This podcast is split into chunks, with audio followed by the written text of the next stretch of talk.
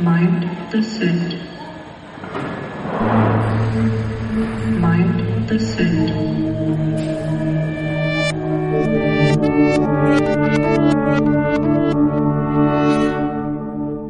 Willkommen zu Mindset Set, eurem Podcast rund um das Thema Mindset, in dem wir in dieser ersten Staffel das Buch Wie man Freunde gewinnt, die Kunst beliebt und einflussreich zu sein von Dale Carnegie besprechen. Und wir, das sind in dem Fall einmal die liebe Kim.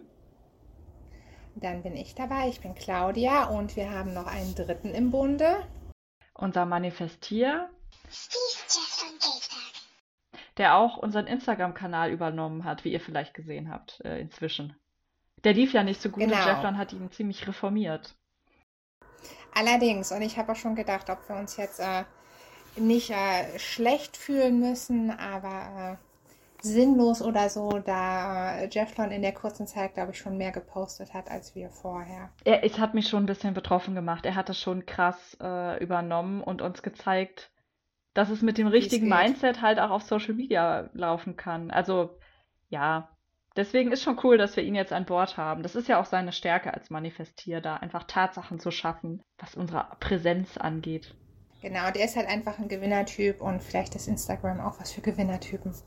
So scheint es, ja. Nö, äh, uns soll es recht sein, würde ich sagen. Da habe ich auch keinen Neid. Okay, das ist gut. Man muss hier auch Hirne können, wie man Genau. Und äh, dafür haben wir ja jetzt hier im Podcast, muss man sagen, schon den deutlich größeren Redeanteil jetzt im Vergleich zu Jefflan. Dann darf er sich der ruhig ausleben. Alles cool für mich. Wunderbar.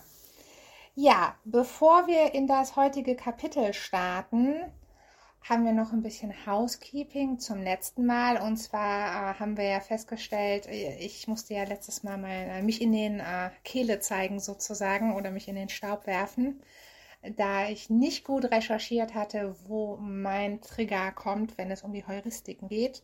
Da hatte ich ja das Beispiel, wenn Leute heranziehen, dass alle Menschen, die sie kennen, das genauso sehen. Ja, äh, vielleicht noch kurz zum Kontext. Wir haben ja in der vorletzten Folge mit Isabel darüber gesprochen, was unsere Lieblingsheuristiken sind. Und Isabels war die Verfügbarkeitsheuristik. Ich habe schon mal angedeutet, welche meine ist, und dann hast du genau das beschrieben, aber wir konnten keinen, keinen Namen finden. Genau, der Jeffmann hat zwar alles gegeben im Internet, aber meine Aussagen waren entweder nicht konkret genug oder nicht verständlich genug, dass er da was Passendes gefunden hat. Und ich habe dann selbst auch nochmal geguckt und das äh, erstmal kann ich schon mal teasen, es gibt ein paar crazy Verzerrungen, die Jefflon dann auch noch entdeckt hat, wo er auch noch was zu sagen Auf wird. jeden Fall. Und meins ist am ehesten auch äh, identisch mit dem, was Isabel gesagt hat, die Verfügbarkeitsheuristik.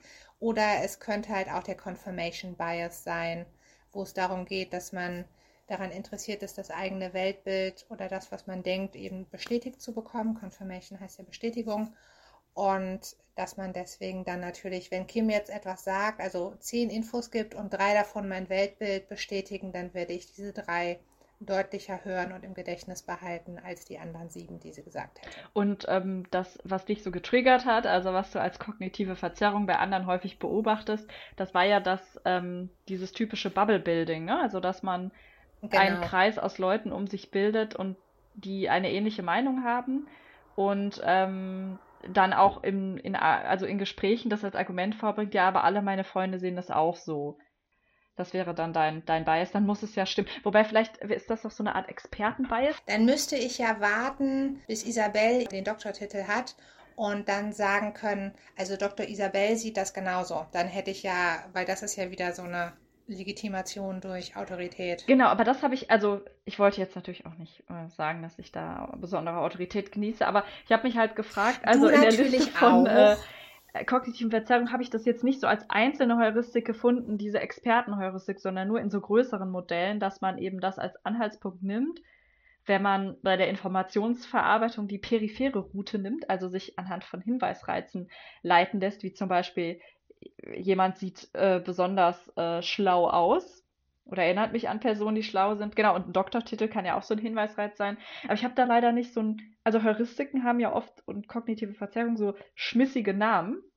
Und da habe ich leider nicht so Genau. Griffiges für gefunden, wie das heißt. Nee, ich kenne das auch vor allem von Bob C. bei der äh, Psychologie der Überzeugung. Da führt er das ja auch heran, dass das eine Möglichkeit ist, zu überzeugen und seinen Worten mehr Gewicht zu verleihen. Dass man sagt, Doktor Isabel genau, hat es auch gesagt. Dass sich das da schon mal gut macht. Ja, wir können ja vielleicht Bob C., also Robert Cialdini, nochmal in unsere Folgenbeschreibung aufnehmen. Ich glaube, das haben wir bei den letzten Folgen nicht so konsequent gemacht, obwohl wir ständig über ihn reden. Er ist für uns so ein bisschen unser Experte, der, der uns halt... kognitiv verzerrt, weil wir alles glauben, was Bob C. geschrieben hat, habe ich so inzwischen den Eindruck. Aber er ist einfach, also kommt jetzt nicht an William James ran, aber, aber ist schon ein cooler Typ. Ja, William James hat natürlich noch viel mehr Grundlagenforschung betrieben, nenne ich das jetzt mal. Aber paar, ich finde bei, äh, genau, wesentlich früher. Und äh, bei Robert Cialdini muss man ja aber auch sagen, unabhängig davon, dass seine Vita mehr Experte schreit als die von Dale Carnegie, hat er ja auch tatsächliche Experimente und Ergebnisse von Experimenten als Beweise, die er heranführt. Auf jeden Fall empirisch fundiert. Die sind ja, die sind zwar auch aus seinem eigenen Laboratorium, aber das war halt in der Uni. Ja. Und äh, und daher. Oder du und ich sind besonders autoritätshörig. Ja. Vielleicht sind du und ich ja besonders autoritätshörig, wenn es um die akademische Autorität geht. Das will ich nicht ausschließen. Dass ich da ein bisschen hörig bin und Leute auch manchmal auf den Podest stelle, merke ich dann auch an so Reaktionen von mir, wie als ich gesehen habe, dass Bob C. in der Altruismus-Egoismus-Debatte auf der anderen Seite stand als ich. Also er, ähm, er so die Seite verfochten hat, dass letztendlich wirklich jedes altruistische Verhan äh, Verhalten eigentlich egoistisch motiviert wird, also nur dazu dient, ähm, Entlastung zu spüren von negativen Gefühlen, äh, indem man anderen hilft, sich halt mhm. besser zu fühlen, also eigentlich egoistisch handelt. Ähm, äh, das wurde dann, soweit ich es verfolgt habe, nachher nochmal widerlegt. Also er hat nicht gewonnen, aber das hat mich schon ein bisschen getroffen, dass er da nicht auf meiner Seite stand. Da merke ich doch immer, dass auch ich nicht komplett rational immer bin. Dass mich das dann doch emotional berührt. Ja, aber du hast vielleicht auch einfach ein positiveres Menschenbild. Als Dale auf jeden Fall, würde ich mal behaupten. Als Dale auf jeden Fall und vielleicht auch als Bob C. Das kann ja auch sein, wenn man immer so Experimente zum Thema Manipulation und so macht, dass sich das dann auch irgendwie niederschlägt. Stimmt, dass er auch eine, eine Verfügbarkeitsheuristik äh, da hat, ne? Also weil er einfach viele also vielen anderen da auch ausgesetzt ist, dass sich das Einfluss auf seinen Menschen mitnimmt. Obwohl ich doch auch schon in allen meinen Anekdoten deutlich gemacht habe, äh, wie oft ich schon vom Leben enttäuscht wurde und welche schlimme Erfahrungen ich gemacht habe. Heute übrigens, Teaser, ich werde äh, nochmal was über ein, eine mir vorgesetzte Person erzählen, was desillusionierend war. Also, weil das Kapitel, über das wir heute sprechen, hat mich nochmal an eine Anekdote aus der Arbeitswelt, aus meinem früheren Berufsleben erinnert. Uh, das heißt ein früheres Berufsleben, was ich miterlebt habe, oder das noch eine, Ich will es nicht genauer eingrenzen, sagen wir so. Ich okay. möchte es so weit, wie es geht, ähm, nicht so leicht identifizierbar machen, aber es ist auf jeden Fall äh, ein paar Jahre, viele Jahre her, aber ja. Kennst du okay. nicht, die Person? Okay, dann äh, das sagt mir ja aber auch schon was. So, aber äh, vielleicht genug dem äh, Housekeeping von meiner Seite.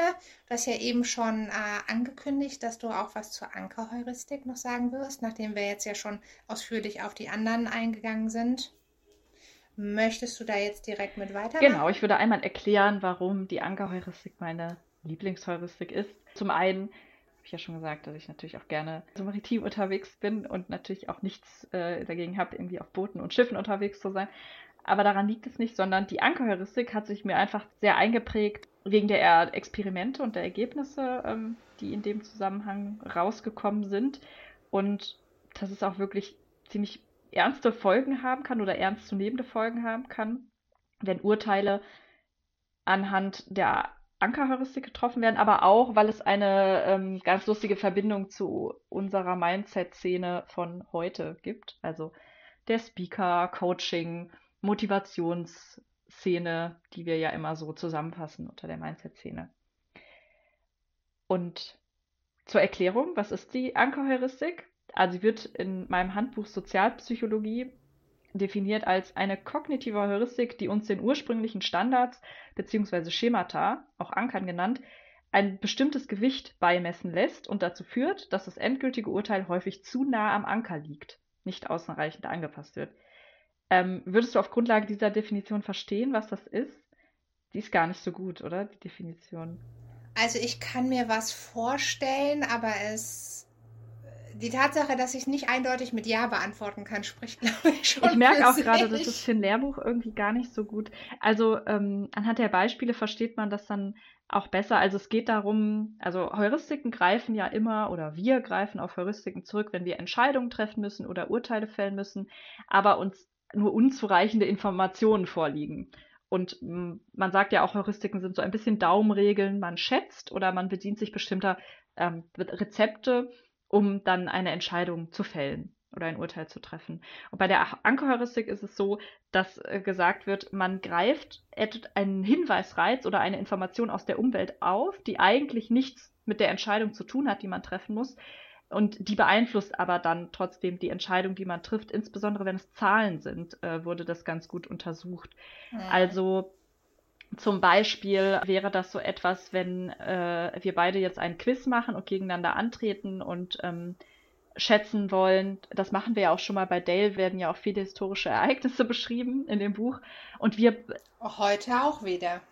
Heute auch wieder, genau. Das, man lernt ja dann doch immer ein bisschen was zur amerikanischen Geschichte. Und mal angenommen, wir beide treten gegeneinander an und Jefflon ist äh, Schiedsrichter und wir beide sollen aufschreiben, wann die ähm, Amtszeiten von den amerikanischen Präsidenten waren. Und ähm, ich äh, nehme es kaum wahr, aber ich sehe, dass ich habe zufällig äh, noch hier ein Buch rumstehen, ähm, auf dem irgendeine eine Zahl steht. Also in Experimenten wurde nachgewiesen, dass halt scheinbar auch so unbedeutende Hinweisreize wie so eine ähm, Zahl auf dem Rücken eines Buches, das bei mir rumsteht, beeinflusst, ähm, wie ich bestimmte historische Ereignisse zeitlich verorte, wenn ich mir halt unsicher bin.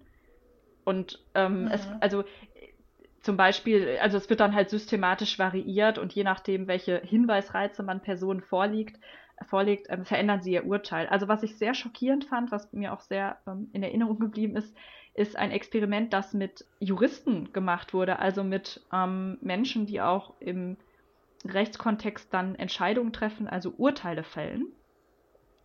Das vielleicht ja. äh, lese ich mal vor. Also ähm, ja. in einer Studie zum Thema juristische Entscheidungen sollten erfahrene Juristen Angaben über das Strafmaß machen, das sie bei bestimmten Delikten für angemessen hielten. Den teilnehmenden juristischen Experten zeigte man realistisches Fallmaterial, zu dem auch der Fall einer mutmaßlichen Vergewaltigung gehörte, und bat sie aufgrund ihrer Einschätzung der Situation ein Urteil über das Strafmaß zu fällen. Die Teilnehmenden erhielten ein von drei Ankerpunkten, also erhielten dann diese Informationen in Form von Zahlen. Äh, in einer Bedingung stammte der Anker aus einer irrelevanten Quelle. Ein Journalist fragte nach der Angemessenheit eines bestimmten Strafmaßes. Also ein Journalist hat einfach gefragt, ähm, für wie angemessen halten Sie eine Haftstrafe von zehn Jahren? Aber es war eigentlich irrelevant, weil ein Journalist ist ja kein Experte ähm, für diese juristischen Entscheidungen. Ähm, das war in der ersten Bedingung. In einer zweiten Bedingung sagte man ihnen, der Anker sei zufällig ausgewählt worden. Und in einer dritten Bedingung entschieden die Teilnehmer selbst durch Werfen eines Würfels zufällig über den Anker. Das finde ich sehr bemerkenswert. Also man hat wirklich in dieser dritten ja. Bedingung die Juristen einfach würfeln lassen also den war absolut klar. Also man kann ja bei der ersten Bedingung noch sagen, vielleicht messen einzelne Juristen dann doch der Nachfrage eines Journalisten bestimmte Bedeutung bei. Aber gerade beim Würfeln müsste ja klar sein. Es ist random. Es ist eindeutig komplett. Genau, hat nichts damit zu tun, ist völlig zufällig. Und da müsste man ja sagen, okay, also diese Würfelzahl sollte auf keinen Fall beeinflussen, welche Strafmaß die Juristen dann nachher bei diesem Fallmaterial dann auswählen. So, ähm, vielleicht noch äh, zu der, zu der äh, Jahreszahl. Ähm, also in jedem einzelnen Fall war der Ankerpunkt entweder hoch, drei Jahre oder niedrig, ein Jahr. Ich habe gerade zehn Jahre gesagt, wie gesagt, das war jetzt ein Beispiel. In allen drei Bedingungen beeinflusste der Anker das Strafmaß des Gerichtsurteils. Das heißt, die Teilnehmer antworteten in die Richtung, die durch den Ankerpunkt vorgegeben war. Beispielsweise kamen die Teilnehmenden, denen ein hoher Anker drei Jahre vorgegeben wurde, zu einem mittleren Strafmaß von 33,8 drei, acht Monaten, während diejenigen, deren Anker niedrig gelegen hatte, ein Jahr ein mittleres Strafmaß von 25,43 Monaten vorschlugen.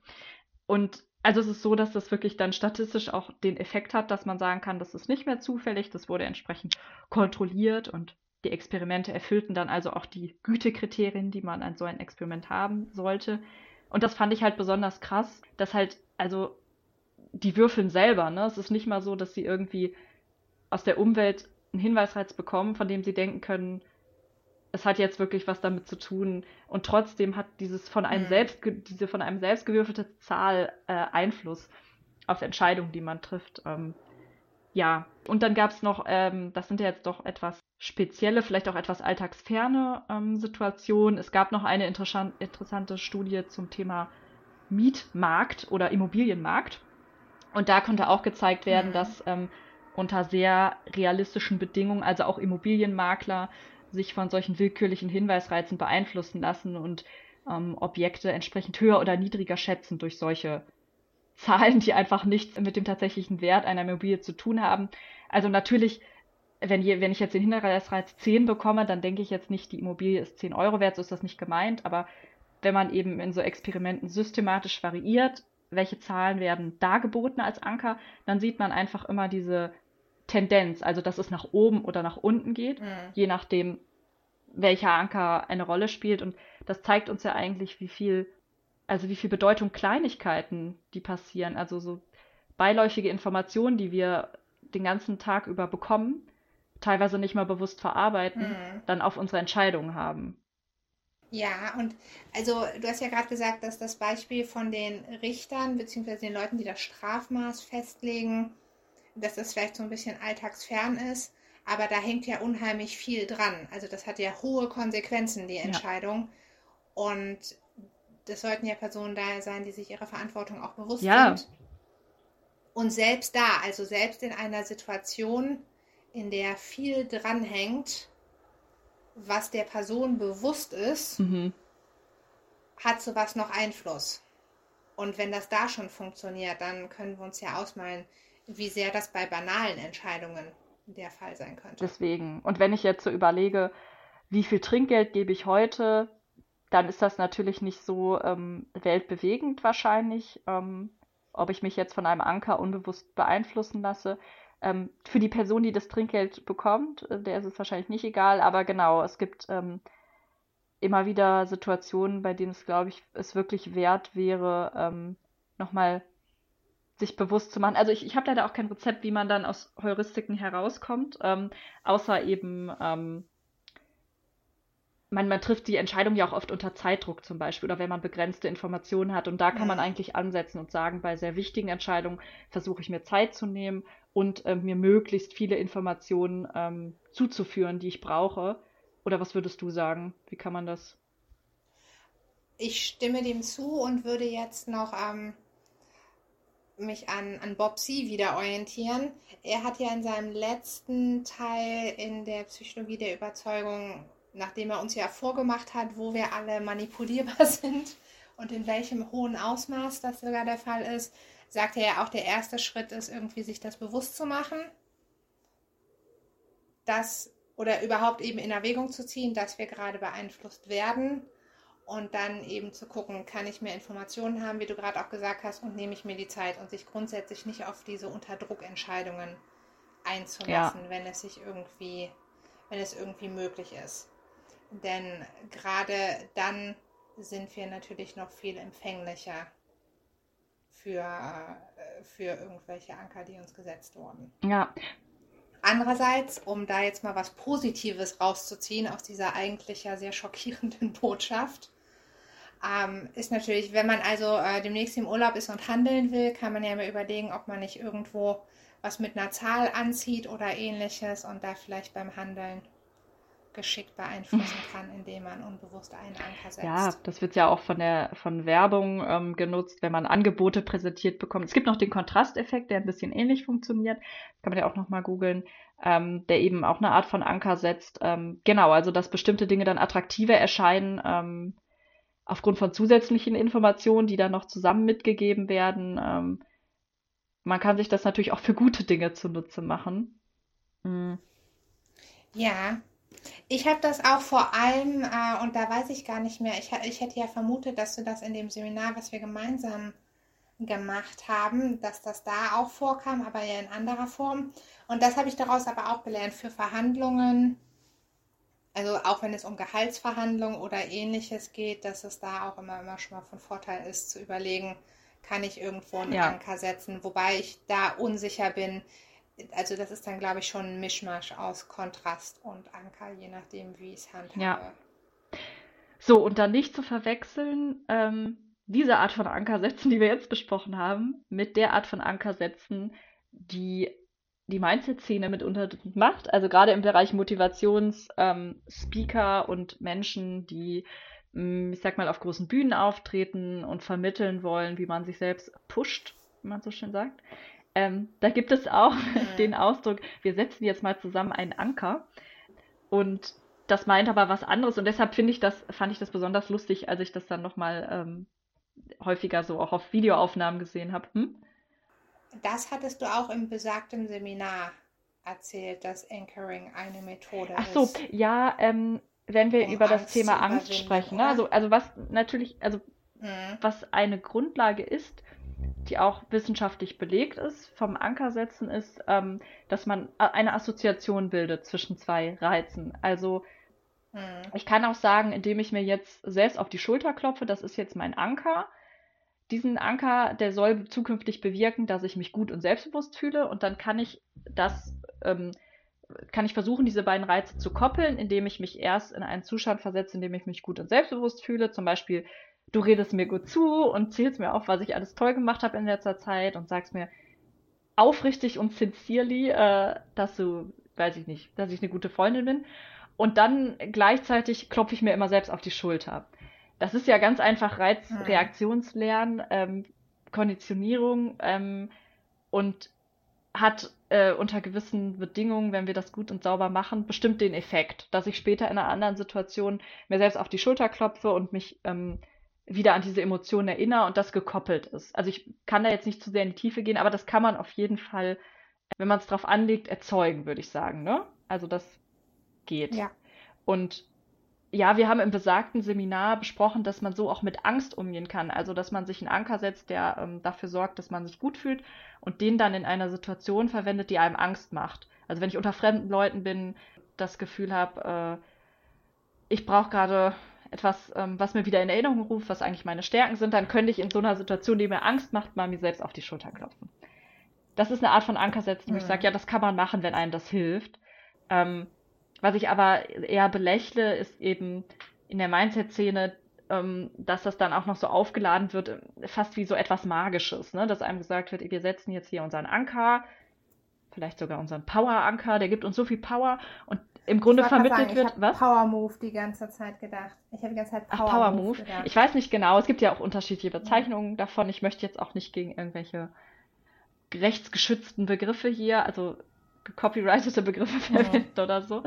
Ähm, aber wir verdienen ja auch kein Geld damit. Ähm, genau, also ich finde das halt dann wieder fahrlässig, wenn das auf dieser Ansatz, der ja funktioniert und auch sinnvoll sein kann, ähm, dann so benutzt wird, um zu sagen, na ja, das liegt eigentlich alles nur in deiner Hand. Wenn du diese Geste machst und dich selbst pusht, dann kannst du alles andere erreichen oder du.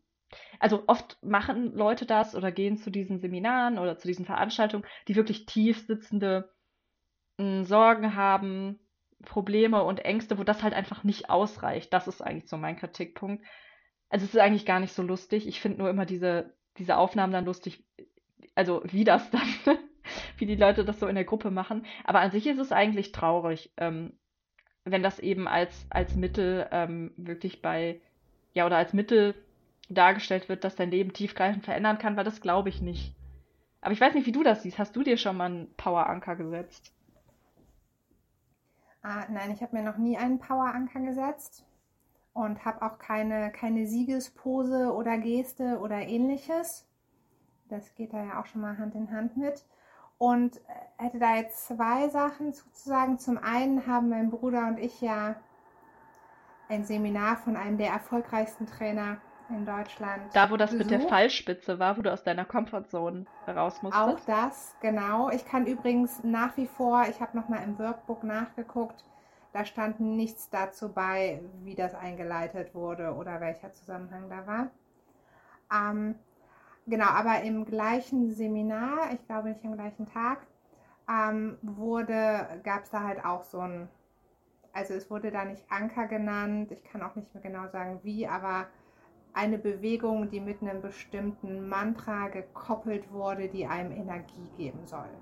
Die dann auch im Seminar immer regelmäßig wiederholt wurde, um eben Energie aufzubauen. Oder wenn man das Gefühl hat, dem Raum fehlt gerade Energie, dann äh, muss das nochmal gemacht Einfach werden. Einfach so für den Raum. Und okay. für uns alle. Für alle Menschen im Raum, dass, dass auch unser Speaker, unser erfolgreicher Trainer wieder. Boah, es ist ja ein und so. Energievampir, dass der das euch aussaugt. Ja. Nein, aber wir sollten dadurch ja auch Energie kriegen. Und auch wenn mein Bruder und ich diese Geste mit diesem Mantra seitdem, also okay, ich sollte vielleicht nur für mich sprechen, ich die seitdem nie wieder gemacht habe, ist es zwischen ihm und mir immer noch einer der Running Gags, dass wenn irgendwie ich einen schweren Tag habe oder was ansteht, was irgendwie anstrengend oder kompliziert ist oder wo ich weiß, boah, es wird jetzt ein schwieriges Gespräch, dass mein Bruder mir das dann hin und wieder noch schickt, also dieses Mantra. Und ich schicke ihm das auch zwischendurch immer mal wieder in abgewandelter Variante, passend zu dem Thema, was gerade relevant ist. Und da, äh, da haben er und ich immer noch sehr viel Freude dran. Das heitert uns nach wie vor auf und äh, das ist immer noch lustig. Und es gibt mittlerweile unendlich viele Varianten, also unendlich natürlich nicht, aber wirklich viele Varianten davon, wie wir beide es schon umgewandelt haben. Das klingt ja so, als ob das eure Beziehung gestärkt hat. Das ist, finde ich gut. Und ähm, grundsätzlich finde ich an diesen Veranstaltungen, ich würde das auch immer im Sinne von Teambuilding und so sagen, ja, natürlich kann das was bringen, wenn man auch zu, zusammen irgendwie ein besonderes Erlebnis hat und das läuft dann unter, wir gehen aus unserer Genau. Komfortzone raus. Genauso glaube ich, dass das sehr stärkend sein kann, wenn man eben gemeinsam diese, diese Geste vollführt und gemeinsam Momente hat, wo man sich halt sehr euphorisch fühlt. Und diese Geste erinnert einen daran und dann ist das so ein Insider. Das ist ja gut, dass das eure Beziehung gestärkt hat. Aber würdest du sagen, das hat sonst dein Leben verändert? Also, dass du das in bestimmten Situationen angewandt hast, die dich dann, ich weiß nicht, dich erfolgreicher gemacht haben, in welcher Leben, in welchem Lebensbereich auch immer, ob das jetzt Partnerschaft, Freundschaft, beruflich. Also grundsätzlich hat das natürlich zu allen Erfolgen geführt, die ich seit dem Seminar erlebt habe. Unbewusst, ich bin mir dessen, also auch wenn ich das jetzt natürlich rational abstreite. Okay, Nein, Spaß beiseite. Also kurz geschockt. ich habe, ich habe es nochmal dazu gesagt, genau, das war ein, ich spürte ein schockiertes Schweigen. Ähm, nein, ich glaube, also wie gesagt, ich habe das seitdem in keiner Situation mir selbst gesagt, wo ich vielleicht Energie brauchte oder so. Es ist pur. Und vielleicht muss ich das bei meinem Bruder aber auch nochmal klären. Vielleicht meint er das ja jedes Mal ernst. Also, das äh, müssen wir vielleicht nochmal gucken. Nein, für mich ist das einfach wie ein Running Gag. Und ähm, damit sind wir aber auch zu dem zweiten, was ich anmerken wollte, zu deiner Frage. Die große Gefahr und gleichzeitig das unheimlich Schwierige, was ich in so Seminaren sehe und aber genauso, also man kann das genauso auf jetzt Verschwörungstheorien oder jegliche Form der potenziellen Manipulation beziehen, dass ja häufig Konzepte, Ideen, Ansätze gewählt werden, die grundsätzlich existieren und auch erfolgreich ja. sind und dann aber entweder so heruntergebrochen, also so vereinfacht werden, dass potenziell alles Gute verloren geht oder weil sie so aus dem Kontext gerissen werden oder eben wirklich nur, nur was weiß ich, aus einem Satz äh, von vier Zeilen nur drei Wörter genommen werden. Und das macht es ja aber auch also so schwierig für Menschen, solche Sachen kritisch zu hinterfragen. Denn wenn man dann versucht, da mehr Informationen zu kriegen, dann steckt da ja immer eigentlich Essenz hinter. Mhm. Also das sind ja nicht Sachen, die nur aus der Luft gegriffen wurden, sondern Sachen, die legitim und valide sind, die vielleicht auch aus dem Therapeutischen kommen und dann gut funktionieren. Und dabei wird dann aber, und das wird gesagt, so, ach, dann muss das ja auch Mhm. funktionieren und gut sein. Und die müssen recht haben, denn wenn man das googelt und ganz im, im gesamten Kontext und in seiner Gänze betrachtet, dann ist das ja auch alles korrekt. Aber es wird halt so weit heruntergebrochen, dass wahrscheinlich alle Effekte verschwinden.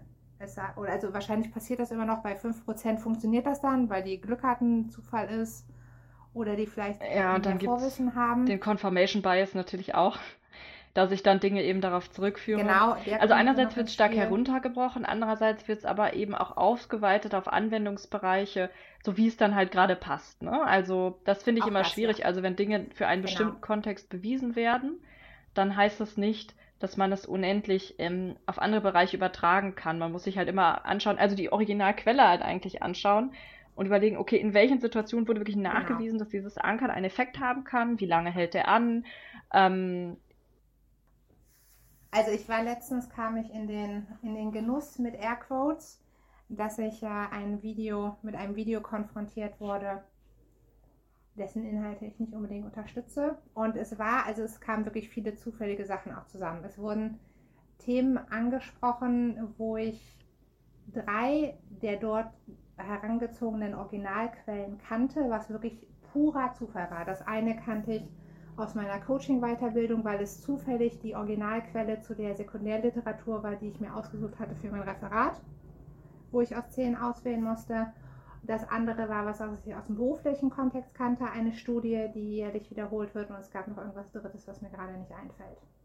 Und aus jeder dieser Quellen wurden dann jeweils genannt, um wieder Legitimation, Autorität, Expertenstatus sozusagen zu suggerieren. Und grundsätzlich für sich genommen sind das auch alles gute Quellen. Und dann wurden einzelne Dinge daraus gepickt, die potenziell vielleicht so da drin stehen, aber nicht alleine. Und wo ich dann gedacht habe, wo dann erzählt wurde, ja, dieses Buch, was ja schon der und der geschrieben hat und der hat das und das gesagt und ich hörte es und dachte, naja, geht so. Also vielleicht ist da irgendwo ein Satz, der genau das sagt, was sie gerade gesagt hat, aber Kontext, da fehlen halt zehn Kontext. weitere Informationen dazu. Genau, um das in den Kontext zu setzen. Und ja, das A führt vielleicht zu B, aber nur in bestimmten Situationen, wenn noch drei andere Sachen gegeben sind. Und wo es dann wirklich auf was ganz Simples, also wirklich passend gemacht wurde, als wenn jemand sagt, ich habe jetzt die und die Theorie und ich lese jetzt zehn Texte und suche mir in diesen gigantischen Texten raus, ob da irgendwo ein Satz ist, der das bestätigen könnte. Und dann nehme ich nur diesen Satz und alles andere vergesse ich. Und so wurde das dann halt auch die, danach die zweite Studie rangetan und sie erzählte das und ich dachte, ach okay, es ist hier eine legitime Quelle, mal gucken. Und dann dachte ich, ja, aber da, das untersucht die Studie doch gar nicht, was da gerade erzählt wird. Und so kamen halt noch mehr Sachen, wo ich gedacht habe, krass, wenn ich jetzt nicht zufällig all diese Originalquellen kennen würde, hätte ich in Erwägung ziehen können, dass das korrekt ist, was mir gerade, also dass das eine korrekte Herleitung ist, die mir da präsentiert wird. Denn jede der genannten Quellen ist legitim und das Grobthema passte auch zu dem, was da gesagt wurde. Aber es wurde halt 99 Prozent weggelassen. Und da hatte ich das Gefühl, das ist halt auch manchmal das, was in Seminaren passiert. Ich habe eine Agenda und eine These die ich verkaufen will. Also suche ich mir raus, was da grob hinkommen könnte und lasse dann alles andere kehre ich dann schnell unter den Teppich, damit es clickbaity genug ist, dass ich es schön verkaufen kann und es sich schick genug mm. anhört, dass Menschen darauf. Ja, und das ist das perfide daran, dass eben, wie ich vorhin meinte, also was mich dann doch so traurig macht und warum ich mm. das so mhm. moralisch verwerflich finde, ist, dass zu solchen Seminaren meistens Menschen gehen, oder also ich will gar nicht sagen, es gibt Menschen, die sind äh, so arm dran oder die sind so, stehen so schlecht in ihrem Leben, dass die dahin müssen, sondern jeder von uns über, also erlebt ja im Laufe des Lebens unterschiedliche Phasen. Und tendenziell gehen Menschen in Phasen, in denen es mhm. ihnen nicht so gut geht, in denen sie wirklich Hilfe bräuchten, ähm, vielleicht auch verzweifelt sind, keinen anderen Ausweg mehr wissen oder auf, auf irgendeinem Grund auch unzufrieden sind mit ihrem Leben, ähm, zu solchen Seminaren. Ja. Und das ist so ein bisschen wie, wie bei anderen ähm, äh, Betrugsmethoden ist es nicht nur schlimm, dass man da äh, verschaukelt mhm. wird und einem nicht die ganze Wahrheit dann berichtet wird, sondern auch, dass man in der Zeit, ja, also man verliert ja Zeit. Man hätte sich in der Zeit, die man in diesem Seminar ist und sich selbst äh, irgendwie die Faust äh, ins Gesicht schlägt als Poweranker, hätte man ja auch irgendwie eine Beratungsstelle aufsuchen können, die einem wirklich faktisch weiterhilft. Und man hätte vor allem das Geld, die Sachen sind ja immer so teuer, man hätte das Geld halt auch in was anderes äh, stecken können. Und ähm, das sind tendenziell auch Leute meistens, die, die das auch, ähm, die jetzt gar nicht so locker sitzen haben. Also ich meine, die Sachen sind ja teuer. Auch ich habe das Geld für so ein Seminar nicht locker sitzen, muss ich dazu sagen. Ne? Also und das finde ich, das macht mich so wütend daran und deshalb werde ich von dem Wort Anker setzen halt auch immer noch so getriggert, weil ich das all das damit verbinde.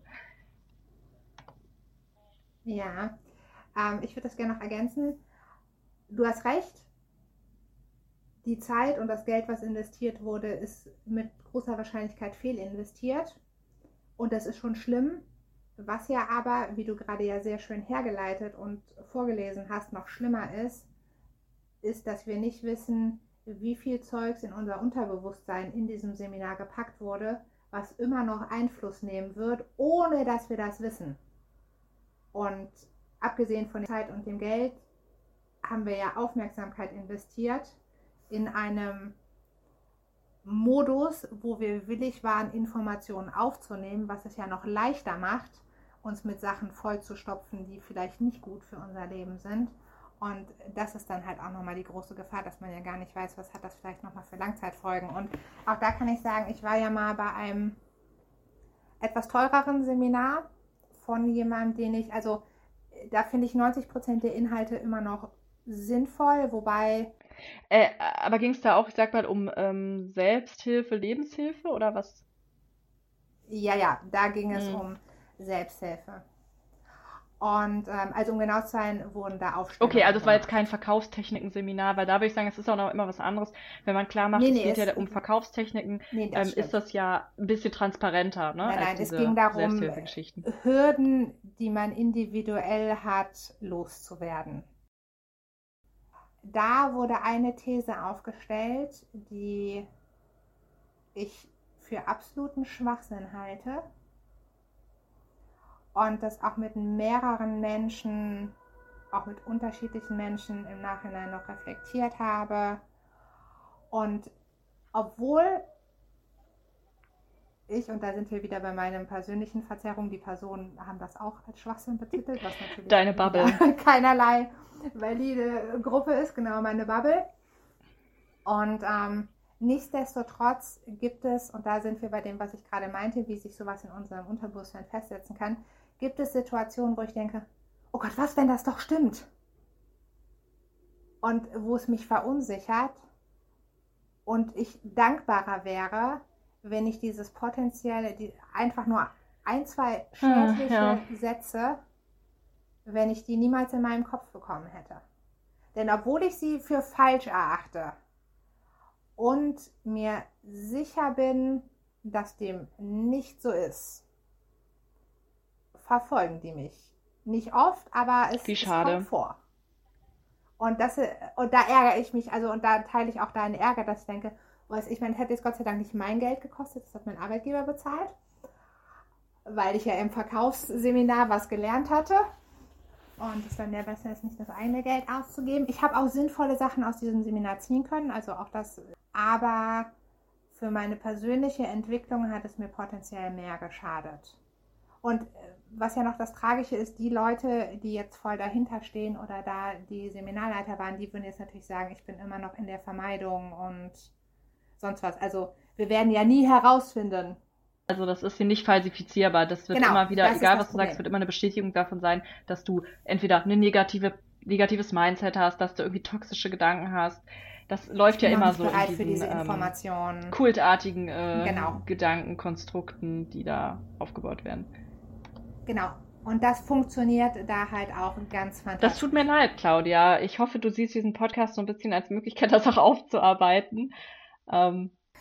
Nein, ich habe das schon mehrfach, also ich habe das äh, mehrfach aufgearbeitet, also auch unmittelbar danach äh, mit mehreren Menschen. Ich weiß auch, wie es wahrscheinlich dazu gekommen ist, dass das das Ergebnis war und es hatte nichts mit mir zu tun, sondern wahrscheinlich mit der Person, die mich in der Aufstellung repräsentiert hat, weil die hat sich da 100% drin wiedergefunden. Hm. Das ist eine sehr wichtige Erkenntnis, finde ich, weil in solchen Seminaren wird einem ja an allen Ecken und Enden vermittelt, es soll dann empowernd sein, aber mhm. es wird dann ja gesagt, du hast es in der Hand, du bist verantwortlich. Und ich finde wichtig, dass du sagst, nee, das hat auch was mit der Person zu tun, die vorne steht und was die gerade will, was wir beide erarbeiten, ne? Genau, und ich glaube, ähm, Also wie gesagt, äh, das ist für mich so die rationale Erklärung, wie es da hingekommen ist. Weil wie gesagt, für die war da und für die Person war das eine wahnsinnige Erkenntnis. Die hat das empowert. Aber Oh wow. das hat mir Dann halt leider null Geld geholfen. zurück, oder die hätte dir Geld zahlen müssen, dass du sie empowert hast. Ja, also deswegen, äh, daher glaube ich, dass das deswegen in dem Sinne eben dazu kam. Und da wäre es halt an mir gewesen, dann zu sagen, Leute, an dieser Ecke biegen wir, glaube ich, gerade falsch ab, denn ich finde mich nicht mehr wieder die Person, aber vielleicht sollten wir da nochmal hingucken. Aber dazu war ich äh, in der Situation auch gar nicht in der Lage, weil ich emotional gerade zutiefst Ja. verletzt äh, ich war in dieser Mm. Situation. Alle gucken auf einen und Genau, man ist ja dann im. Mittelpunkt. Das ist ja eigentlich nicht das Setting, in dem man auch groß Dinge ähm, in Frage stellen kann. Das ist ja auch bewusst so in solchen Seminaren, dass es sehr schwierig ist, da ähm, Widerspruch äh, zu äußern oder auch nur zu demonstrieren durch die Körpersprache. Das ist ja auch schon schwierig. Genau, ich musste das für mich selber ja auch erstmal reflektieren, was passiert da gerade, denn ich war ja selbst gerade mitten in der Situation und sollte immer gucken, wie fühle ich mich und dies und jenes und das, äh, es war ein großes, großes emotionales Chaos. Genau, so kann einem das also auch gehen bei so Seminaren, muss man also aufpassen und äh, das ist halt auch äh, eine der Gefahren, die ich, wie gesagt, neben Zeit und Geld da noch, äh, noch sehe. Eine wichtige Warnung, äh, lasst euch das eine Lehre sein, liebe Zuhörenden. Ähm, ich würde jetzt unsere, unser Vorgeplänkel zum Thema Genau, Biases jetzt, äh, und Heuristiken. Hm? Es ist eigentlich mehr die, die Bias- und persönliche Geschichtenfolge als das Kapitel. Ja, aber ist doch wichtig, also ich äh, muss sagen, wir haben bewusst uns jetzt so viel Zeit genommen für das Vorgeplänkel, weil das Kapitel heute nicht so viel hergibt. Vielleicht nur noch mal zum Thema äh, Heuristiken jetzt abschließend. Ähm, ich würde vorschlagen, dass wir in den nächsten Folgen, also dass das jetzt so ein wiederkehrendes Thema wird, dass wir, es gibt ja unendlich viele Heuristiken und Verzerrungen, ähm, die einen so beeinflussen können. Die sind zum Teil sehr unterhaltsam, aber vielleicht auch wirklich ähm, können noch mal so zur Erkenntnis beitragen ähm, und nochmal eigenes Verhalten und äh, Erleben so zu reflektieren. Und deshalb können wir ja immer mal wieder eine vorstellen, nicht nur unsere Mhm. Finde ich. Lieblingsheuristiken, denn äh, das ist auch sehr bemerkenswert. Eine der Heuristiken und Verzerrungen ist die sogenannte Verzerrungsblindheit, die darin besteht, dass man sich für unbeeinflusst oder verhältnismäßig wenig beeinflusst hält. Also wenn man sagt, ja, ich bin von Verzerrungen nicht beeinflusst, ist das wiederum eine Verzerrung. Und ähm, dazu, dem jetzt entgegenzuwirken oder da, ähm, da aufzuklären, das können wir uns ja auch zum Ziel setzen. Von daher, ich hoffe, wir haben jetzt mit diesem großen Abschnitt äh, dafür sensibilisieren können. Genau, und jetzt gehen wir in das inhaltlich doch viel, viel dünnere Kapitel von Dale Carnegie, Ja, ich habe wie da man äh, Freunde gewinnt. kaum Worte für. Also, ähm, Kapitel 4 aus Teil 3 ist im Deutschen Der Weg zur Vernunft führt über das Herz. Also, diesmal startet es nicht mit einem Beispiel, sondern wir werden unmittelbar mit Dales Weisheit konfrontiert, die er kurz danach sofort legitimiert, indem der 28. Präsident der Vereinigten Staaten, der, wie mir Wikipedia sagte, Politiker und Akademiker war, um äh, weitere. Legitimation zu, bilden, äh, zu bilden. Äh, der dann nämlich Ähnliches sagt wie Dale, um also das zu bestätigen, dass auch noch wichtige Menschen und schlaue Menschen dasselbe gesagt haben wie Dale. Und danach gehen wir zu Rockefeller Jr., nicht zum, äh, zum Original. Und natürlich auch noch zu anderen Präsidenten. Lincoln darf dann auch noch was sagen. Dann haben wir noch Daniel Webster, ein Anwalt, der auch sehr bekannt war. Und die nennen uns allerlei Beispiele, die ganz fantastisch untermalen, was Dale uns mitgeben will auf diesem Weg. Und von diesen ganzen wichtigen Menschen kommen wir dann zu einigen Kursteilnehmern und enden in der Fabel von Sonne und Wind, über die wir vielleicht auch noch. Die hat mich ein bisschen abgeholt, die fand ich schön, aber Zu der Ja. äh, Fabel habe ich eine Anekdote zu erzählen. Ach, ähm, und auch hier mich. das, was du vorhin angesprochen hast, dass Dinge mh, herausgegriffen werden ähm, und in einen neuen Kontext gestellt. Also nein, das ist nicht komplett falsch zitiert, die Fabel, aber tatsächlich kenne ich die Fabel ach, interessant. ähm, ziemlich gut und habe mich damit auch nochmal beschäftigt und Dale gibt sie ein bisschen verändert wieder und halt auch so, dass es in seine Erzählung äh, passt. Aber Claudia, was ist denn eigentlich seine Erzählung? Also du hast jetzt gesagt, da werden wieder ganz viele wichtige Menschen zitiert, die seine ähm, Rat und seine Weisheit unterstützen. Und was, was will Dale uns denn in diesem Kapitel nahelegen, was wir tun müssen? Äh, ich äh, beantworte diese Frage mit einem Zitat von Lincoln, was auch das Ende von Dales Kapitel ist. Mit einem Tropfen Honig fängt man mehr Fliegen als mit einer Kanne voll Galle. Regel 4. Versuchen Sie es stets mit Freundlichkeit. Hat das deine Frage beantwortet? Oder? Ja. Nein, ich kann sie auch mit meinen Worten beantworten. Also, eigentlich teilt uns Dale etwas mit, was er uns schon mehrfach in anderen Kapiteln mitgeteilt hat, nämlich sogar schon im zweiten Kapitel des Buches, dass man, dass Druck Gegendruck erzeugt und dass es manchmal wichtiger ist, freundlich zu sein, anstatt äh, die negativen Gefühle an einem anderen Menschen auszulassen. Und er startet, also untermalt das mit dem Zitat von ihm selber, wenn Sie verärgert sind machen und machen Ihrem Ärger Luft, dann fühlen Sie sich erleichtert. Aber was denken Sie, wie sich der andere fühlt? Glauben Sie, dass er Ihre Erleichterung teilt, dass Ihr unfreundlicher Ton und Ihre feindselige Haltung ihn ermutigen, Ihnen beizustimmen? Und dann sagt Woodrow Wilson, der 28. Präsident der Vereinigten Staaten, wenn Sie mit geballten Fäusten auf mich losgehen, dann können Sie sicher sein, dass meine Fäuste mindestens so hart sind. Wenn Sie aber kommen und vorschlagen, dass wir uns zusammensetzen und miteinander überlegen sollten, warum wir nicht der gleichen Meinung sind und uns über die strittigen Fragen aussprechen sollten, dann werden wir bald feststellen, dass unsere Ansichten gar nicht so sehr auseinandergehen. Ja, und das ist eigentlich die Essenz des gesamten Kapitels.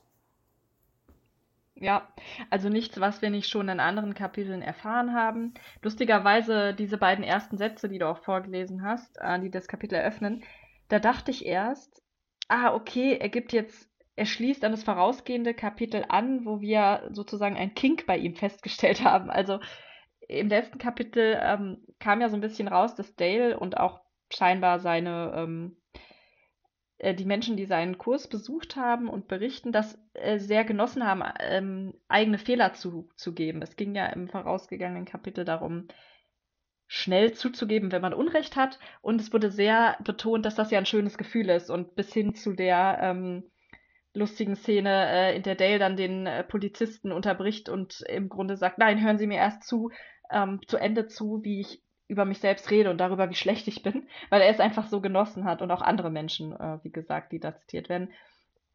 So dass ich schon das Gefühl hatte, das ist wie so ein ähm, Fetisch irgendwie. Und da dachte ich jetzt beim Anfang dieses Kapitels, dass er endlich so darauf eingeht und sagt, naja, jetzt habe ich mal meine ganzen, meine ganzen Gefühle abgeladen, ja. You will have a fine time unloading your feelings, but what about the other person? Da dachte ich so, ja genau, weil du im letzten Kapitel halt total selbstzentriert warst. Genau, gucken wir mal, wie die andere Person das findet. Aber ähm, dann geht's da gar nicht drum, leider. Also wieder gar keine Selbstreflexion, sondern es werden nur Dinge wiederholt, die wir schon kennen, denen wir ja grundsätzlich auch zustimmen. Ne? Es ist hilfreich, wenn man, gerade wenn man andere Personen nicht gut kennt oder nicht genau einschätzen kann, die Situation, ist es klug, erstmal ähm, vorsichtig ähm, zu agieren, um andere Personen nicht in die Defensive zu bringen. Ähm, und wenn man auch darauf aus ist, Freunde zu schließen, äh, äh also Freundschaften zu schließen, vielleicht ähm, erstmal keinen Streit äh, oder keine gewalttätige Auseinandersetzung irgendwie provoziert. Aber das ist ja allgemein, ein Allgemeinplatz, würde ich fast sagen. Das ist für die meisten Menschen jetzt nicht so eine Rieseneinsicht. Und was ich auch wieder schwierig finde bei dem Kapitel, ähm, es schließt nicht an andere Aussagen an, die er über Streit gemacht hat. Also mh, er hat ja vorher ähm, öfters betont, dass man eigentlich Streit unbedingt vermeiden sollte, wo wir ja gesagt haben, nee, es kommt ja darauf an, wie man, also was man unter Streit versteht und wie man ähm, den Meinungsaustausch dann äh, vonstatten gehen lässt. Also auch, man kann ja zum Beispiel auch konstruktiv Kritik äußern. Ähm, und Dale hat es ja vorher total abgelehnt, also überhaupt, ne, hat ja sogar dazu geraten, dass man gar nicht seine Meinung äußert oder andere darauf hinweist, wenn sie im Unrecht sind. Und jetzt sagt er aber oder zitiert dann diesen Präsidenten mit der Aussage, ja, wir können uns ja auch einfach mal hinsetzen und äh, darüber reden, wo stimmen wir denn nicht überein und sprechen ruhig darüber. Würde ich sagen, ja, natürlich, das ist ein guter Ratschlag, aber es, du, du knüpfst es überhaupt nicht an all die anderen Dinge an, die in diesem Buch gesagt werden, oder? Nee. Es, ähm, also für mich hatte das Kapitel schon dadurch verloren, dass ich gedacht habe, wieso wiederholen wir alles, was du uns in Kapitel 2 schon erzählt hast und in diversen anderen Kapiteln aus Teil 2. Und habe da auch für mich das Riesendilemma in meiner Bewertung, dass es einzelne Sachen gibt, wo ich sage, nein, das ist sinnvoll und das finde ich gut, aber der gesamte Kontext, in den er selber es gepackt hat und so ziemlich jedes Beispiel, was er anführt, finde ich alles ganz furchtbar. Und das gibt mir fast gar nichts. Also insbesondere bei diesem Rockefeller-Beispiel sitze ich da und denke, und er dann irgendwann, ja, und diese Taktik. Und ich dachte, welche Taktik? Ja. Daher... Also, ähm, auf Englisch heißt das Kapitel A Drop of Honey. Genau, das äh, schließt auch an einem Satz an, der in diesem Kapitel fällt, nämlich Honig aufs Herz tun. Genau. Und ähm, das hat mich dazu verleitet, auch einen Hashtag zu vergeben, der Hashtag Herzfalle lautet, weil ähm, er diese ähm, Allegorie wählt, ähm, dass man eben die Herzen von anderen gewinnen kann, indem man süß wie Honig, ja, ähm, wir haben es auch schon mal Schleim genannt, ähm, sich freundlich in Airquotes äußert.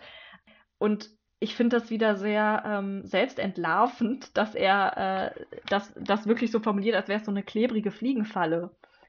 Und eben, das ist ja nicht eigentlich das, was, wie man sich vorstellt, Freunde zu gewinnen. Also auch, wir können noch mal darüber reden, wie er generell das, den Begriff der Freundschaften hier in den Beispielen darstellt. Ja, soll ich einmal Lincoln und seine Weisheit zitieren? Wo der Lincoln startet das ja mit, es ist eine alte Wahrheit, dass man mit einem Tropfen Honig mehr Fliegen fängt als mit einer ganzen Kanne voll Galle. Das gleiche gilt für Menschen. Wenn man jemand für seine Sache gewinnen will, muss man ihm erst beweisen, dass man sein Freund ist. Das ist der Tropfen Honig, den man in sein Herz träufelt, denn der Weg zur Vernunft führt immer über das Herz. Ja, und dazu möchte ich einfach mal sagen, natürlich, aber wie gesagt, das muss, muss man eigentlich nicht mehr ähm, erwähnen, meiner Meinung nach, ist es so, dass ich bessere Chancen habe, Freunde zu gewinnen, oder Lebensgefährten, Begleitung, Menschen, die zu mir halten, wenn ich den, ähm, wenn ich irgendwie gewalttätige Auseinandersetzung vermeide und wir uns nicht schon beim ersten Kennenlernen anschreien, okay. Aber das ist halt, wie man so schon sagt, eine, hinre äh, eine notwendige Bedingung, aber keine hinreichende. Also es reicht nicht aus, um dann Freunde fürs Leben zu schließen. Ich habe auch mal, ich habe ja immer die Sorge, äh, was passiert dann mit den Infos, die Dale da in dem Buch gibt, wie, was machen andere Leute da draus, ne? Und diesmal habe ich echt was im Internet gefunden, was ich ganz bezeichnend fand. Ähm, und zwar gibt es einen Blog, der heißt äh, 254 Notes, wo einfach jemand privat was schreibt zum, zum, zum Thema Liebe, ist auch so die Definition oder allgemein das Leben. Und dieses Kapitel von Dale und die Beispiele, die er nennt, werden hier in einem Beitrag zitiert von dieser Privatperson, schreibt auch auf Englisch. Ähm, und ihr Blogbeitrag trägt den schönen Titel How to Manipulate Anyone into Loving You. Also wie manipulierst du Leute so, dass sie dich lieben? Und ich muss fairerweise sagen, die Person sagt dann an einer Stelle, streng genommen geht das nicht, du musst einfach aufrichtig und du selbst sein. Du kannst Menschen letztlich nicht mit Gewalt dazu zwingen, dass sie dich lieben. Da dachte ich schon mal, okay, das ist eine gute Einsicht. Aber die Person zitiert dann, also in diesem äh, Buch, also in diesem Kapitel von Dale werden ähm, Beispiele auch genannt, wie ähm, Fabrikbesitzer zum Beispiel Streiks beilegen, ja, also da protestieren Menschen für fairere Löhne. Und er legt, also in diesen Beispielen werden diese, diese Streiks dann so beigelegt, dass man einfach den Menschen äh, Honig ums Maul spielt, sich einschleimt und dann, okay, ja, legen die erstmal, ähm, sind die erstmal so ein bisschen besänftigt. Und das wird leider in diesem Blogbeitrag auch total vermischt mit, ja, und so schließt man Freundschaften, wo ich so dachte, nee, das ist, das ist vielleicht, ja, man hat gerade einen Konflikt ähm, entschärft und es ist gut, dass jetzt erstmal niemand aufeinander schießt, aber das reicht noch nicht aus, um Freundschaften zu schließen. Ja, und also, weil du ja auch gerade, äh, der Titel ist ja How to Manipulate, also wie man Menschen dazu manipuliert, einen zu lieben. Erstmal ist mein Gedanke dazu, ja, okay, aber was hat man denn davon, wenn die Leute einen dann lieben und man keinen davon liebt? Und es ist ja auch falsche Liebe, denn sie lieben ja nicht mich, sondern das Konstrukt, was ich aufgebaut habe. Was, wenn ich Dale folge, ja daraus besteht, dass ich nie kritisiere und immer schleime und immer zustimme, was also das ist ja schockierend. Aber passt auch, ähm, um das fast nochmal aufzumachen, natürlich wunderbar darin, was Charles Manson ja auch aus diesem Buch gezogen hat, unter anderem. Der ein Mörder ja, war. Genau. Wobei, das ist ja immer, ähm, er hat ja selber keinen umgebracht, deswegen ist das ja so eine schwierige Sache gewesen. Er hat ja nur die anderen Leute erfolgreich angestiftet. Kann man ja alles nachlesen, was da passiert ist. Aber ich glaube, es ist schon ein großer Konsens, dass ähm, er ähm, nichts Gutes über andere Menschen gebracht hat, aber sehr viel von sich selbst gehalten hat. Ja, und das zeigt wieder, dass aus diesem Buch und auch aus anderen Informationen, ähm, wie wir gerade schon zum Thema äh, Motivationsseminare festgestellt haben, ähm, immer die Gefahr besteht, dass man eben da auch einen Bias hat und sich im Confirmation Bias sich also die Dinge rauszieht aus einem Text und aus Informationen, die eben zum eigenen Weltbild passen. Ähm, und deswegen, natürlich kann Dale da nicht immer was für, was Leute dann aus seinen Infos machen, aber man kann den Text ja so aufbereiten, dass es unwahrscheinlicher wird. Und ich finde, das ist halt, also dieses Kapitel macht es wieder sehr einfach, dass ähm, die Dinge, die ansatzweise richtig sind, halt misszuverstehen und in falsche ähm, Richtungen zu deuten. Ähm, und da finde ich eben dieses Bild des, der Honigfalle, ja, also mhm. also Herzen einzufangen, indem man süß wie Honig oder auch klebrig und schleimig, wie ich finde, ähm, äh, nette Dinge sagt, um Menschen auf seine Seite zu ziehen. Also ich kann nur immer sagen, ja, der, der nennt der Beispiele aus dem Thema Arbeitskampf. Ähm, ja. Also Menschen haben wirklich das Anliegen und sagen, äh, wir bekommen zu wenig Gehalt und das ist ja nun mal auch ein Mittel, dann zu protestieren. Und ähm, das fand ich auch so krass. Also in diesem einen Streikbeispiel, was da geschildert wird, da wird eben, da steht ausdrücklich, da wird auf die Menschen, die streiken, geschossen. Also nicht die haben geschossen, sondern die, die den Streik niederlegen wollen, schießen auf die. Und dann wird es als ja sehr ehrenwert dargestellt, dass der Fabrikbesitzer dann ähm, da so eine tolle Rede hält, dass dann alle besänftigt sind, weil dann wurde ja nicht mehr auf jemanden geschossen, wo ich dachte, nee, du hättest doch einfach die Anweisung geben können, dass nicht mehr geschossen wird. Also, ähm, und man hätte sich an einen Tisch setzen können und irgendwie darüber reden können, äh, was sind jetzt hier die Forderungen? Und es wird aber sehr hervorgehoben, dass in dieser Rede an die Streikenden gesagt wird, ja, wir sind doch alle Freunde, ich mag euch. Also, oder was, was hältst du davon? Es hat mich unheimlich aufgeregt, diese Streikbeispiele. Da dachte ich so, auch hier wieder, ne? Nee, wir haben ja schon mal darüber gesprochen, glaube ich, auch ist, äh, muss man irgendwie am Arbeitsplatz, kann man am Arbeitsplatz die gleichen hm, Maßstäbe anlegen wie im Privatleben und was bedeutet überhaupt Freundschaft dann? In so einer Situation, also das finde ich sehr schwer, dass das da, also oder sehr schwierig, dass das so übertragen wird auf diese ähm, Arbeitskampfsituation. Es hat mich fast jedes Beispiel in diesem Buch so aufgeregt, ist das falsche Wort, so viel Abneigung in mir erzeugt, dass ich gar nicht drüber sprechen möchte. Wow, okay, ja, musst du ja auch nicht. Nein, nein, ja alles gut, ich, ich überstehe das. Nein, äh, für mich ist da jedes Mal, also ich fand diese Rede von, äh, von Rockefeller Hanebüchen und bin aber auch beeindruckt, dass das ja offensichtlich funktioniert hat. Also Hut ab für ihn dann. Unglaublich, dass das funktioniert hat. Und äh, vielleicht war der einfach so charismatisch, dass, äh, dass die Leute sich dann in ihn verliebt haben, dass er eine gute Honigfalle geboten hat was äh, natürlich schon, und das, da sind wir wieder bei dem Dilemma, was ich eben nachher, ähm, was ich schon angemerkt habe, er hat da zwischendurch ja immer gute Sätze. Also zum Beispiel hat er hier bei dem Rockefeller-Beispiel, solange das Herz eines Menschen mit Zwietracht und Feindschaft erfüllt ist, kann man es mit aller Logik der Welt nicht bekehren. Und dem stimme ich auch vollkommen zu. Ja. Da sind wir ja dabei, dass, äh, dass Widerstand manchmal erst raus muss, damit danach überhaupt mentale Kapazität ist, um sich vernünftig an den Tisch setzen zu können. Oder das ist ja auch, wenn man schlechte Nachrichten überbringt, muss ja auch erstmal das emotional verarbeitet werden, bevor man weitere Informationen dazu aufnehmen kann. Weil man vielleicht nur diesen Prozess ist, dass man das gar nicht hört. Und er hat dann zum Beispiel auch in dem zweiten Beispiel sagte dann, manche Unternehmer hat schon die Erfahrung gemacht, dass es sich lohnt, mit Streikenden freundlich zu sein. Ach und nee.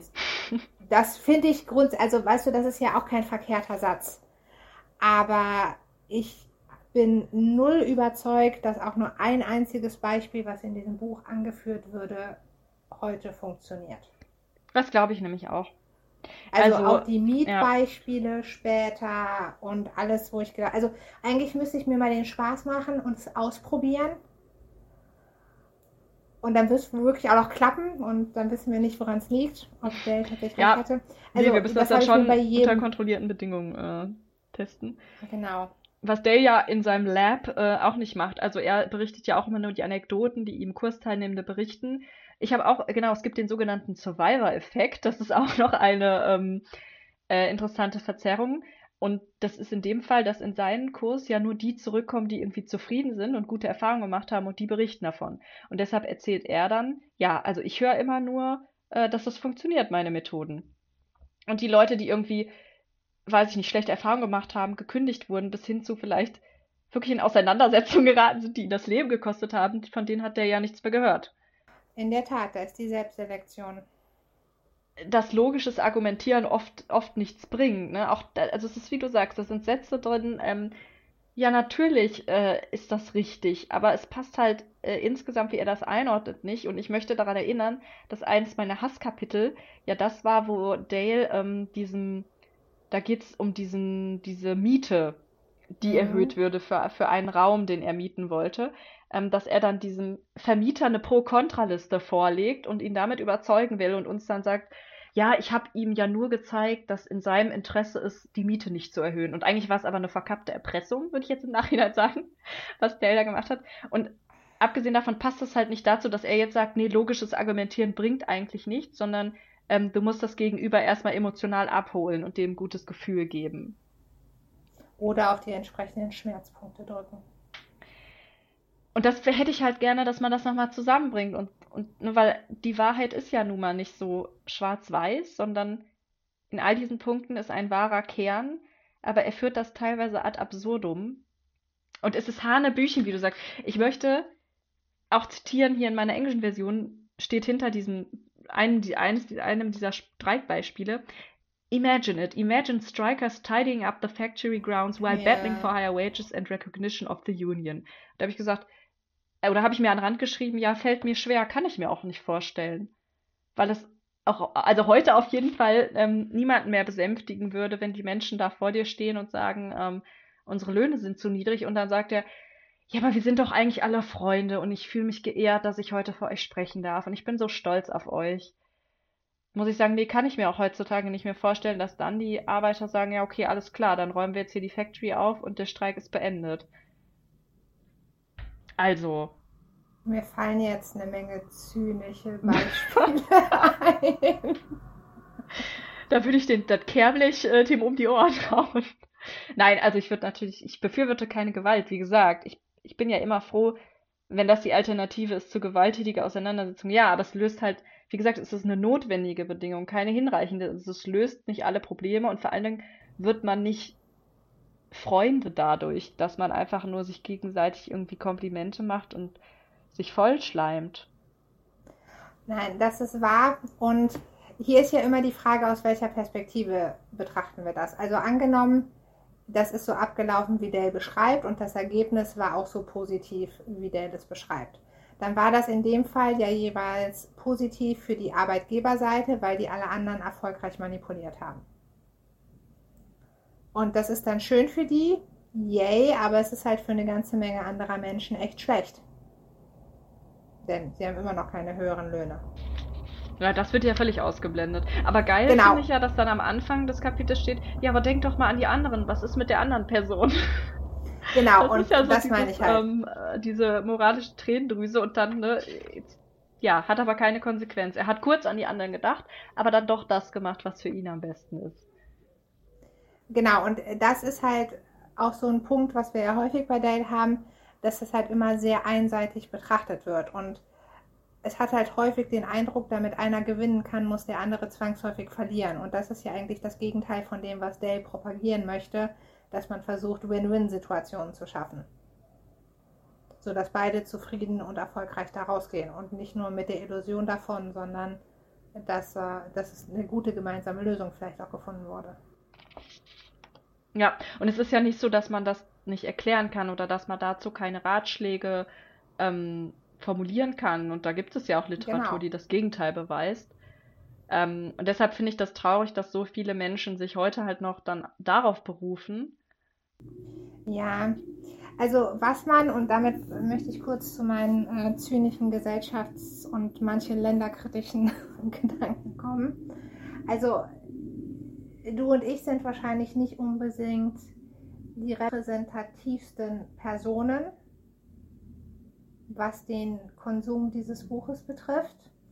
Denn es gibt ja sowohl in jüngerer Vergangenheit Beispiele, wo so sehr simple und eigentlich offensichtliche Strategien fantastisch funktioniert haben, um Menschen an die Macht zu verhelfen, obwohl alles unwahr ist, was gesagt wurde. Und was mir dazu auch einfällt, was halt, äh, was ich ganz spannend fand, äh, in meinem Lieblingspodcast, außer unserem eigenen natürlich, dem Armchair-Experten, äh, da gibt es im Moment einen Neuseeländer, der da gestrandet ist, den man schon aus anderen Folgen kannte als Interviewgast. Und der befasst sich jetzt gerade, weil er eben nicht zurück nach Neuseeland darf, wegen den ganzen Pandemiesituationen und er jetzt in Amerika bleiben muss, schon seit einem Dreivierteljahr, hat er die Not zur Tugend gemacht und untersucht jetzt, was Amerika zu Amerikaner zu Amerikanern macht und betrachtet das aus seiner Kiwi-Brille. Und letztes Mal war das Thema Gesundheitssystem. Und es gab halt schon ein paar Mal Situationen, wo die gesagt haben, ah, es ist auf jeden Fall bei der Situation, in der wir uns aktuell befinden, ist Amerika das beste Land, um sich darin zu befinden, weil das Gesundheitssystem so gut ist. Und jedes Mal, wenn ich das gehört habe, habe ich gedacht, auf gar keinen Fall. Euer Gesundheitssystem ist eine Katastrophe. Mehr als die Hälfte der Bevölkerung hat keine äh, Krankenversicherung und man muss ins Krankenhaus und wenn man, also natürlich wird man, wenn man, was weiß ich, wenn ich damit äh, kurz vor Blinddarmdurchbruch komme, dann werde ich natürlich behandelt.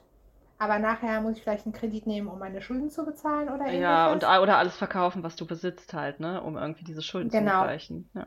Also was wirklich ganz schrecklich ist und wo ja äh, nur ein ganz geringer Anteil Jobs überhaupt Krankenversicherung beinhalten. Und ja, auf jeden Fall, äh, jedes Mal, wenn ich diesen Satz gehört habe, war ich immer kurz versucht, ob ich Ihnen einfach mal schreiben soll, wie das aus meiner Perspektive aussieht. Und da merkt man halt deutlich, also wenn ich ausreichend Geld habe oder sogar richtig, richtig viel Geld habe, dann ist das da sicherlich ganz fantastisch, weil ich alle möglichen Sachen jederzeit bekomme, weil das Gesundheitssystem an manchen Stellen sehr dienstleistungs dienstleistungsorientiert ist, weil dort mehr experimentelle Sachen durchgeführt werden, als das bei uns beispielsweise der Fall ist und vieles mehr. Und das war halt spannend, wie sowohl die Moderatoren des Podcasts, die natürlich in der Gruppe sind, die enorme finanzielle Ressourcen haben, um all die Gesundheitssachen zu bekommen, die sie kriegen, also die sie brauchen so, ähm, aber eben auch Menschen von der Straße, der Ansicht sind, wir sind Amerika, wir sind super und unser Gesundheitssystem ist auch super, denn wir entwickeln tolle Impfungen und sonst was. Und wo er dann mal aufgezählt hat, wie Gesundheitssysteme in anderen Ländern funktionieren und die dann dachten, krass, das ist also, weil es gibt ja mehr als ein Land, wo jeder immer zum Arzt kann, ohne dass es einen jemals was kostet. Wo sogar ich, wenn ich als Ausländer mit keinem Notfall einen Arzt aufsuchen wollen würde, keine Rechnung dafür bekommen würde. Und das ist ja ganz fantastisch, dass mhm. es jedem zur Verfügung steht und ähnliches. Und da wird eben aber auch Sachen wiederholt, die man selbst überhaupt nicht erlebt, nur weil man sie vielleicht medial genug mitbekommen hat. Also wo er dann auch weitere Untersuchungen gemacht haben und Leute, die weder Krankenversicherung haben, noch in der Lage sind, sich regelmäßige Check-ups leisten zu können, trotzdem da stehen und sagen, wir haben das beste Gesundheitssystem der Welt. Was ja totaler Irrsinn ist. Ja, ja, es hängt auch immer davon ab, von welchen, also natürlich welche Erfahrungen machst du, aber auch welchen, welche Informationen sind dir zugänglich. Genau, und da wurde vielleicht auch, da wird halt immer medial gesagt, so, ja, wir haben die tollen Prozeduren und dieses, jenes und wir haben eine Covid-Impfung entwickelt, was auch immer. Und Leute dann dieses Bild haben, und das behalten, obwohl ihre Realität dem nicht entspricht und sie es in der Realität auch eigentlich nicht erleben. Und das fand ich nochmal ganz, ganz spannend. Und so kann das da ja auch funktionieren. Also das ist ja ganz fantastisch geschickt manipuliert, wenn man jetzt böse ist. Man hat all diese Menschen, denen es objektiv schlecht geht in diesem System, dazu gebracht, dass sie dieses System trotzdem gut finden. Und wenn ich das als Arbeitgeber hinbekomme, so eine gute Honigfalle zu sein, dass Menschen an mir kleben bleiben, obwohl ich sie schlecht behandle, und ich das aus diesem Buch gelernt habe, ja super.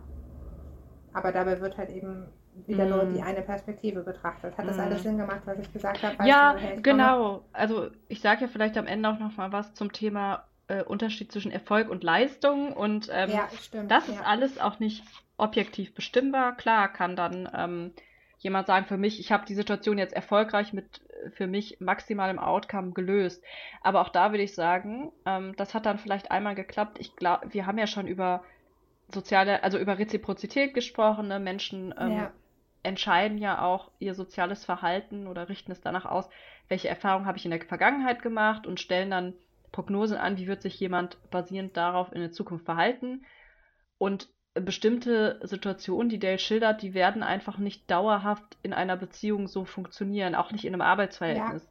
weil Leute irgendwann deine wahre Agenda verstehen. Natürlich gibt es da ein Machtgefälle, ne? Und wenn es so ist, dass du einfach ähm, in einer Machtbeziehung bist, auch dadurch, dass der eine den anderen, also der eine die Arbeitskraft gibt und der andere gibt dafür dann eben den Lohn, ähm, das kann man nicht unbedingt vergleichen mit einer freundschaftlichen Beziehung. Aber in beiden Fällen ist mhm. es so, dass ich glaube, ähm, was einmal funktioniert, wird nicht dauerhaft funktionieren, wenn es dauerhaft für die eine Seite zum Nachteil ist. Weißt du, was ja, ich meine?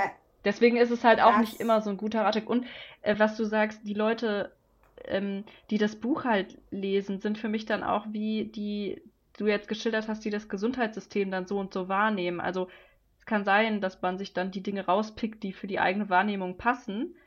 Ähm, aber ich finde trotzdem hat das Buch ja, also man darf dem Buch ja oder Menschen, die das dann halt in Seminaren weiter verbreiten, schon ähm, auch die Frage stellen, ja, findest du das moralisch vertretbar, die Leute da in dem Irrglauben zu lassen, dass das ihnen weiterhilft, aber eigentlich ist es halt nicht auf die gesamte Gesellschaft so übertragbar, sondern nur für einige wenige Glückliche funktioniert das, wenn überhaupt, in bestimmten Situationen. Aber liebe Kim, selbstverständlich, wir sind doch Mutter Teresa, weil wir die Weisheit der Welt weitertragen und Menschen ein besseres Leben. Genau, deswegen vermitteln. geben diese Leute ja auch oft dann immer kostenlose Exemplare von ihren Büchern raus, weil sie ja gar kein eigenes Interesse daran haben. Äh, alles selbstlos. Ja, verstehe schon. Ich habe nicht das richtige Mindset. Das merke ich schon wieder. Ja, vielleicht hatte Bob sie doch recht. Wir sind alle Egoisten. Ja, naja, ähm, aber ich wollte gerade noch was anderes zu dem sagen, was du. Äh, ah, genau, ich weiß es wieder. Ähm, du hast ja gerade gesagt, dass es keine Ratschläge sind, die eine dauerhafte gute Beziehung gewährleisten und Menschen tatsächlich zu Freunden machen. Und das wollte ich noch ergänzen, mhm. weil wir das ja auch im letzten Kapitel gesehen haben. Wenn ich mich jetzt einmal in den Staub werfe, dann hat das vielleicht ganz fantastisch funktioniert mit meinem Fehler, aber wenn ich diesen Fehler jetzt äh, die nächsten fünf Tage nochmal fünfmal mache, dann funktioniert auch nicht mehr, mich in den Staub zu werfen. Genau, genau, das meinte ich. Das muss man halt bedenken. Und er macht da jetzt auch, also er schildert die Erfolgsstories ja auch immer sehr ähm, ausgewählt und wir kriegen jetzt hier nur die Selektion wenn das überhaupt alles so stimmt, manche Dinge konnte ich halt auch dann wirklich nicht verifizieren, dass sich das so zugetragen hat. Ja. Er schildert das ja als sehr erfolgreich. Ich habe noch eine lustige ja, Arbeitsanekdote. Ich möchte sagen, Confirmation Bias. Aus seiner Perspektive ist das alles so gewesen. So, aber gerne ein, ein Arbeitsbeispiel. Ach so, ich finde es lustig, da wird an einer Stelle ähm, eine Situation geschildert, dass also die ganze Firma wirklich rauskommt ja. und ähm, also vor das, vor das Tor der Fabrik sozusagen und zwei Menschen dabei zuschaut, wie sie eine Installation vornehmen. Ja. Kann ich das so zusammenfassen?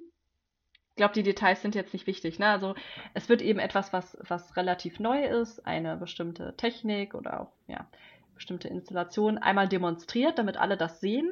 und äh, sozusagen alle was, was lernen. Ähm, und deshalb ist da ziemlich viel los auf dem Werkshof. Und ähm, dann hat, ist auch jemand in der Nähe mit Kamera und der, ich glaube, der, der Chef oder Fabrikbesitzer hat die Sorge, oh, der, die Person da mit der Kamera, die fotografiert das jetzt und wird dann die Lüge verbreiten, ja. dass wir hier alle nichts zu tun haben, weil wir hier alle rumstehen auf dem Hof, auf dem Werkshof. Und das sieht dann so aus, ne, als ob wir hier Zeit verschwenden und Ressourcen, aber eigentlich ist das ja nur, damit mhm. alle was lernen. Und dann geht er zu diesem Typen hin. Ich weiß gar nicht, ob der überhaupt Journalist ist. Ich glaube nicht, sondern der sagt nur, ist einfach nur neugierig. Ähm, und tatsächlich äh, ist es auch so, stellt sich heraus, ja, der Mann wollte ein Foto machen, um dann auch zu belegen, dass die da alle nichts zu tun haben. Und als dann aber der Fabrikbesitzer ihm das erklärt, sieht er ein, ach so, sie machen ja eigentlich hier was Tolles, das ist jetzt gerade eine Lernsituation, ist quasi eine Schulung, alles cool. Ich mache keine Fotos, also Situation hat sich gut gelöst. Und ich musste so lachen, weil das ähm, mit dem Wort hier auf Englisch beschrieben wird, Overkill. ja. Also Suddenly, Woodcock realized that what this setup looked like to the man with the camera. Overkill. Dozens of people being called out to do a two-person job. Und ich dachte so, endlich habe ich ein Wort für das, was eine frühere vorgesetzte Person von mir, was deren schlimmster Albtraum war. Ich hatte nämlich mal eine Person mir vorgesetzt, die hatte, also das war wirklich mhm. paranoid, kann man schon sagen. Das habe auch nicht nur ich gesagt. Ähm, sie hat, ihre größte Angst war, dass unsere Einheit, unser Team so wahrgenommen wird, dass wir zu viel Zeit haben, nichts zu tun haben, unabhängig davon, was jetzt wirklich qualitativ an Arbeit rauskam, war ihr mal ganz wichtig, dass halt dieser nach außen es so wirkt, als wären wir furchtbar beschäftigt. Und ich dachte schon immer so, naja, aber Ergebnisse sprechen ja auch für sich selbst. Man sieht ja auch daran, wie gut oder wie intensiv Leute arbeiten, daran, was das Ergebnis ist. Aber nein, man musste auch ständig bei Veranstaltungen ähm, sich rar machen. So war das Credo damit man nicht so wirkt, als hätte man zu viel Zeit. Und das wurde halt so auf die Spitze getrieben, bis hin zu, ähm, es gab Veranstaltungen, die jetzt wirklich nicht fachlich dienstlich waren. Also bei Fortbildung war es sowieso, wir durften nicht zu viel auf Fortbildung, weil das hieße ja, das sah ja so aus, als hätten wir zu wenig Arbeit. Ähm, wir treiben unsere Fortbildung rum sozusagen. Äh, das führte aber auch bis hin zu, dass wir nicht zur Veranstaltung gehen durften und dass sie das nicht gerne gesehen hat, die von der Gleichstellung oder vom betrieblichen Gesundheitsmanagement organisiert wurden. Also Dinge, die bewusst für die Mitarbeitenden organisiert werden und wo auch Vorgesetzte eben kein Vetorecht eigentlich hatten, weil es einfach wichtig war. Und es könnten ja auch relevante Informationen für euch ja auftauchen. Genau, also wo man eigentlich sagt, mh, hm, da sollte man wirklich ganz allein, also dass bei Fortbildungen die Vorgesetzten auch manchmal mitentscheiden, was ist sinnvoll, was nicht, das kann man mhm. auch gut argumentieren, wobei sie das wirklich auf die Spitze getrieben hat, wie gesagt, mit ihrer ähm, großen Angst. Aber das führte eben dazu, wir durften nicht an, ich sag mal, was hat man im betrieblichen Gesundheitsmanagement jetzt so als Beispiel, das ist jetzt nicht passiert, aber als Beispiel, es war sowas in die Richtung wie Augen, Augengesundheitstraining, also dass du so ein Bildschirm Coaching machst, wie kannst du deine Augen gesund erhalten. Also es war ja auch wichtig, um gut arbeiten zu können eigentlich, dieses Training mitzumachen und wir durften das dann nicht mitmachen und sie hat das gar nicht gern gesehen, weil die anderen denken dann alle, wir haben zu viel Zeit. Und ich habe mich jetzt gefreut, dass ich durch das Kapitel von Dell jetzt einen Begriff dafür ja. habe, nämlich Overkill. Also sie hatte auch Angst vor diesem Overkill, also sie hatte Overkill-Paranoia. Wenn ich gerade, wie man jetzt sowas wie FOMO aus dem Overkill machen kann. Oh, Okay. Fear of Overkill. Faux. Sie hatte Faux. Puh, einfach Puh. Ja, auf jeden Fall äh, habe ich da doch nochmal herzhaft gelacht und war froh, dass ich äh, jetzt inzwischen nicht mehr mich in dieser Situation befinde, in der ich mir eben die Teilnahme an Veranstaltungen aus diesem Grund verbieten lassen muss. Und immerhin, also das, äh, da hatte das Kapitel für dich ja schon Mehrwert insofern. Ja, krass. Äh, eine, andere Anekdote habe ich eben zu dieser Fabel, die Dale da schildert. Willst du vielleicht kurz das äh, erklären, wie Dale das einführt? Weil du meintest ja, du fandst die Fabel eigentlich ganz nett. Also, als ich noch ein kleiner Junge war und barfuß durch die Wälder von Missouri zur Schule lief, las ich eines Tages eine Fabel von der Sonne und vom Wind. Die beiden stritten sich darüber, wer von ihnen der Stärkere sei, und der Wind sagte, ich bin stärker als du. Siehst du dort unten den alten Mann im Mantel? Ich wette, ich kann ihn schneller dazu bringen, seinen Mantel auszuziehen als du. Die Sonne schlüpfte hinter einer Wolke und der Wind blies und blies. Doch je kräftiger und stürmischer er blies, umso fester hüllte sich der Mann in seinen Mantel. Schließlich ließ der Wind nach und gab auf. Da kam die Sonne hinter der Wolke hervor und lächelte freundlich auf den alten Mann hinunter. Bald schon trocknete er sich die Stirn vom Schweiß und zog seinen Mantel aus. Hierauf sagte die Sonne zum Wind, dass Güte und Freundlichkeit immer stärker sind als Kraft und Gewalt. Ja, das ist ja sehr herzerwärmend. Soll ich noch, ähm, also danach sagt er dann noch, Menschen, die wissen, dass man mit einem Tropfen Honig mehr erreicht als mit einer Kanne voll Galle, liefern uns täglich Beweise für die Richtigkeit dieser Methode.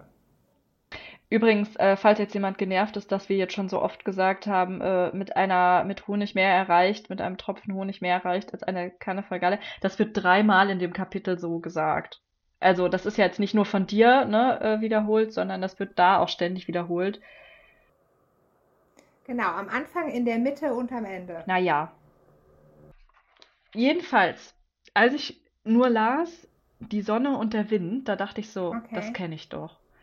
Und zwar, Fun Fact, dieser Text wird auch in der standardisierten Version verwendet im sprachwissenschaftlichen Kontext, aber ich kenne das eher aus, aus der Anglistik. Das habe ich ja nicht studiert, aber ich habe mal bei einer Freundin ähm, mitgemacht als Versuchsperson, weil die für ihr Studium Okay. eine Studie machen musste.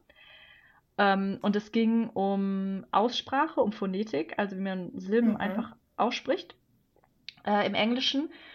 Und sie brauchte halt viele Pers Versuchspersonen, hat alle halt so angefragt, die irgendwie Zeit hatten. Und äh, dafür bin ich dann auch ins Anglistikinstitut gelatscht und habe vor dem Mikrofon diesen Text eingelesen. Also es gibt eine Auf standardisierte Englisch Version oder davon. Deutsch? Okay. Äh, auf Englisch. Ich habe den, den gibt es in allen Sprachen standardisiert, ähm, weil der Text wird verwendet, eben um phonetische Besonderheiten zu demonstrieren und ist äh, offiziell auch empfohlen vom Handbook of the International Phonetic Association. Also das kennt man vielleicht IPA als Abkürzung. Das, die sind auch für diese Standardisierung der Lautschrift verantwortlich. Ähm, und die empfehlen eben für bestimmte Untersuchungen, in denen es um äh, phonetische Besonderheiten geht, also regionale Besonderheiten wie Dialekte, aber es kann auch sein, wenn man jetzt untersucht, wie unterscheidet sich die Aussprache zwischen Muttersprachlern Mhm. und Nicht-Muttersprachlern, dann empfehlen die halt diesen Text zu nehmen, weil du dann, das ist ja auch ein Gütekriterien von In- äh, Experimenten, Mhm. Reliabilität, also dass du Dinge gut unter gleichen Ja. Bedingungen wiederholen kannst. Und dafür wird eben Okay. dieser Text empfohlen. Deswegen dachte ich so, ich kenne den sehr gut und ich erinnere mich nicht daran, dass die Sonne dem Wind das nochmal gesagt hat. Hey, äh, Friendliness ist gut. Und dann habe ich nochmal nachgeguckt und ich, also in dieser standardisierten Version steht einfach nur, Then the sun shined out warmly and immediately the traveler took off his cloak. And so the north wind was obliged to confess that the sun was the stronger of the two. Also der Nordwind schließt dann halt aus dieser Begebenheit, okay, die Sonne ist stärker als ich. Da steht nicht, dass die Sonne durch Friendliness Das ist hat. ja krass. Das kann man natürlich so Ja, aber da interpretieren. klingt es so, als ob das Teil der Ja. Fabel ist. Genau.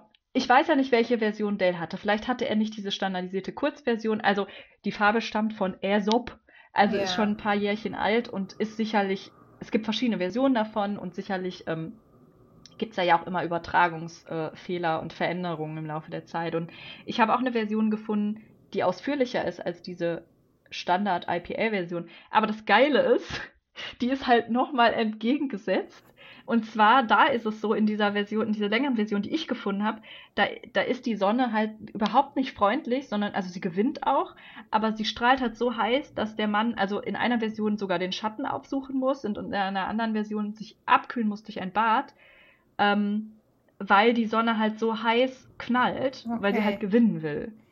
Das ist ja verrückt. Und das ist ja dann wiederum auch nicht freundlich, weil Dale sagt in dem Kapitel ja auch, was ja stimmt, ähm, ja, du erreichst nicht immer alles durch Druck und Pressure. Aber in dieser Farbe, wie gesagt, es gibt da Versionen, wo die Sonne halt durch Pressure gewinnt, indem sie halt einfach ähm, den Wanderer auch unter Druck setzt mit ihrer Hitze. verrückt.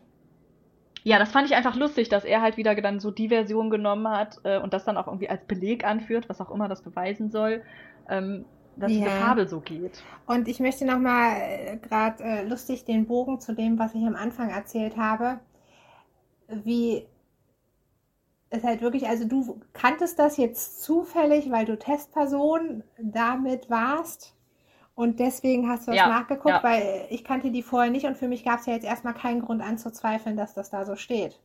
Und da sieht man aber wieder, wie, wie zügig man verführt wird, Sachen zu glauben. Wenn man nicht zufällig, weil ich hatte das ja bei der im einen Video auch, wenn ich nicht zufällig die drei Quellen gekannt hätte, hätte ich das Ganze ja auch ganz anders beurteilt. Ja.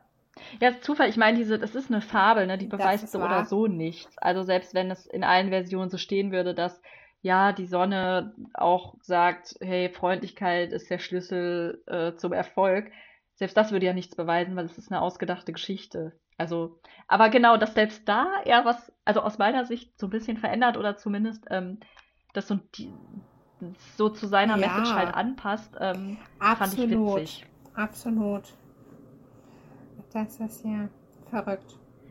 Und der Dale. Ja, Gut, dass er immer sincere und genuine Das war auch ist. so, aber auch alles, was ich jetzt so an Schönem aus dem Kapitel für mich herausholen konnte. Oder das hat mir dann noch Freude gemacht, aber sonst war es für mich auch sehr anstrengend, das zu lesen. Ja, zum Glück war es nicht so, nicht so lang. Und wie du schon gesagt hast, also ich habe noch eine Sache, die mich erheitert hat, die es auch zum Hashtag geschafft hat. Die würde ich noch eben vorlesen. Damit sind wir aber auch auf der allerletzten Seite im letzten Abschnitt. Mhm. Also es wird ja hier Mhm. dann auch auf Aesop angesprochen, der ja der Urheber der Fabel ist, wie ich jetzt gelernt habe. Oder hast du ihn nicht gerade genannt? Äh, nee, doch, genau, aber das ist von im Kapitel auch strukturell ganz schlecht gelöst, weil die Fabel wird zitiert, dann kommt ein anderes Beispiel und dann wird nochmal auf Aesop eingegangen und man sieht dann den Zusammenhang auch eigentlich gar Ja, nicht, ich habe gedacht, er möchte weiß. einfach nochmal einen zusätzlichen Beweis sozusagen. Also er möchte den Beweis verdoppeln, was er dann ja auch im wahrsten Sinne des Wortes gemacht hat. Da das erste ja auch von Ja. Aesop stammt. Es ist nicht sehr leserfreundlich aufgebaut, ja. Ja, auf jeden Fall. Also Aesop, ein griechischer Sklave, der im 600, 600 Jahre vor Christus am Hofe von Chrysos gelebt hat und dort seine Fabeln gedichtet hat, schreibt da, äh, darüber wird dann Folgendes geschrieben. Doch was er darin über das Wesen der Menschen gesagt hat, trifft heute auf die Bewohner von Boston, Bremen und Bordeaux genauso zu wie vor zweieinhalb Tau Jahrtausend auf die Einwohner von Athen. Da fand ich die Alliteration von Boston, Bremen und Bordeaux als Kombination sehr lustig. Ja, bei mir steht Boston and Birmingham. Erstmal nur Nein, zwei. echt? Ja. Ja, Bremen Okay, kennt also doch keiner. International. Das habe ich mich nämlich gefragt.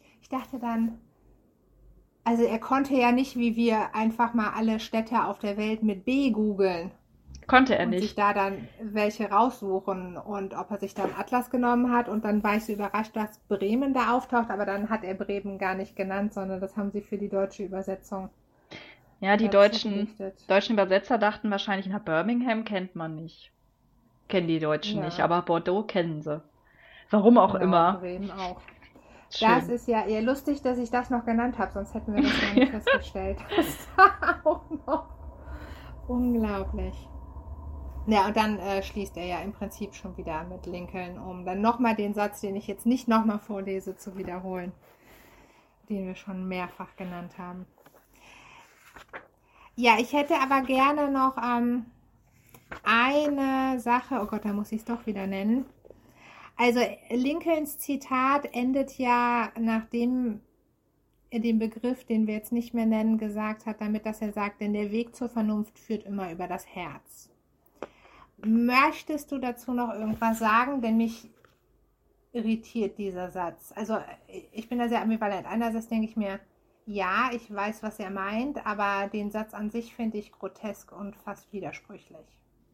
Ja, geht mir auch so. Also ich denke, wenn Aussagen in die Richtung kommen, halt immer sofort an ähm, Informationsverarbeitung und dass es verschiedene Routen gibt und dass es halt manchmal sinnvoll ist, nicht die in Anführungszeichen rationale Route zu nehmen. Hm, ja. Oder wenn bestimmte Emotionen im Spiel sind, wir haben ja auch über das Thema Sündenbock-Suche in der letzten Folge geredet, dann ist es Ja. ähm, manchmal sehr, sehr sinnvoll, sich erst dem zuzuwenden, was gerade emotional aufwühlend ist oder auch bestimmte Dinge zu stützen, die erstmal nicht ähm, mit der Sache scheinbar nichts zu tun haben, die erstmal aus dem Weg räumen, damit man inhaltlich sachlich weiterkommt. So, aber das ist, glaube ich, also das finde ich auch nicht, dass das in diesem Satz rüberkommt, sondern das ist nur das, was ich damit verbinde, weil das für mich das einzig Logische ist, was damit gemeint sein kann. Hm. Aber diese, Ja. die Route führt über das Herz zum Verstand. Oh, keine Ahnung. Also, aber zusammengefasst stimmst du dem damit nicht zu. Ich weiß halt nicht, was das, was das heißen Was soll. das Also, soll. ähm, okay, gut. was heißt ich auch denn, nicht, genau. das, das würde ja heißen, zumindest, dass man nicht an den Verstand von jemandem appellieren kann, wenn man nicht sofort übers Herz, das heißt über ähm, Gefühle, Emotionen oder auch über die Beziehung ähm, irgendwie adressiert hat. Und dann würde ich sagen, nee, das kommt total auf die Situation an und auf den Zustand der beteiligten Person, in dem die gerade sind. Und die Person selbst von ihrer Persönlichkeit ja auch nochmal. Genau, was sie mitbringen an Persönlichkeit, dann gibt es noch situative Faktoren, aber es gibt Situationen, jetzt mal ganz platt, also ich komme mir selbst doof vor, wenn ich immer so platte Beispiele nehme, aber das macht es vielleicht deutlich, wenn wir ähm, im Gerichtssaal sind und dann ähm, werden irgendwie Beweise vorgelegt. Also ja, wenn jetzt die Jury entscheidet, wie das in Amerika der Fall ist, und dann ist jemand total gerührt vom Auftreten einer Person, okay. Aber ähm, es gibt auch Situationen, denen dann da ähm, es einfach darum geht, mh, hat die Person geschossen oder nicht, und wir versuchen das nachzuweisen. Weißt du, was ich meine? Also, Ich weiß, was du meinst und möchte das nur auf die Spitze treiben. Es ist ja sogar, wenn es zu emotional ist, dass Menschen feststellen, uh, ich könnte jetzt dadurch beeinflusst werden und dann unter Umständen noch in, also ich dann den gegenteiligen Effekt habe, weil sie dann noch schlechter bewerten, um vermeiden zu wollen, dass sie emotional beeinflusst wurden. Also Genau. Das Richtung kann eben gehen. Reaktanz auslösen. Und ähm, Genau, also ich finde grundsätzlich wichtig, dass man sagt, in solchen Bereichen oder Domänen, äh, in solchen Fachgebieten, die den Ruf haben, sehr rational zu sein und sich nicht von Gefühlen beeinflussen zu lassen, wie zum Beispiel ähm, Juristerei, wie man so schön sagt, oder auch äh, die Mhm. Wissenschaft, Naturwissenschaft. Ich finde wichtig, dass man sagt, nein, auch hier spielen immer die individuellen Neigungen der, der Menschen eine Rolle. Und da geht es trotzdem um Beziehungen. Und äh, Menschen lassen sich auch von Dingen beeinflussen, die nicht den Fakten entsprechen. Das finde ich wichtig zu sagen. Aber nur, dass es halt verschiedene Faktoren gibt, heißt ja nicht, die Route zum Verstand führt immer über das Herz. Das stimmt ja einfach nicht. Also es klingt ja wieder so, als wäre das eine notwendige Voraussetzung.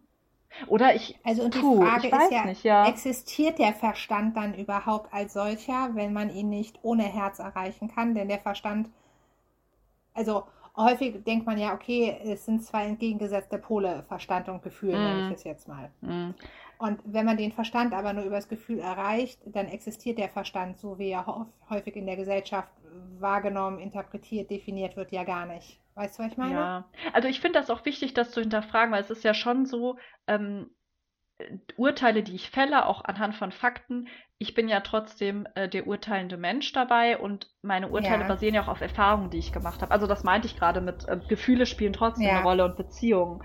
Also, ah, wenn er das meint, aber das ist dann schon sehr wohlwollend interpretiert, dass man sagt, letztlich, ähm, so immer wenn Menschen involviert sind, ähm, spielen Erfahrungen eine Rolle und die Erfahrungen, die man mit anderen Menschen gemacht hat und auch Gefühle, die man hatte. Aber das heißt ja nicht, dass ich in das, bei ihm klingt das ja so als Ratschlag, ja, äh, wenn du weiterkommen willst, egal welches Problem du löst, versuche dich auf Herzensthemen irgendwie zu konzentrieren. Hm.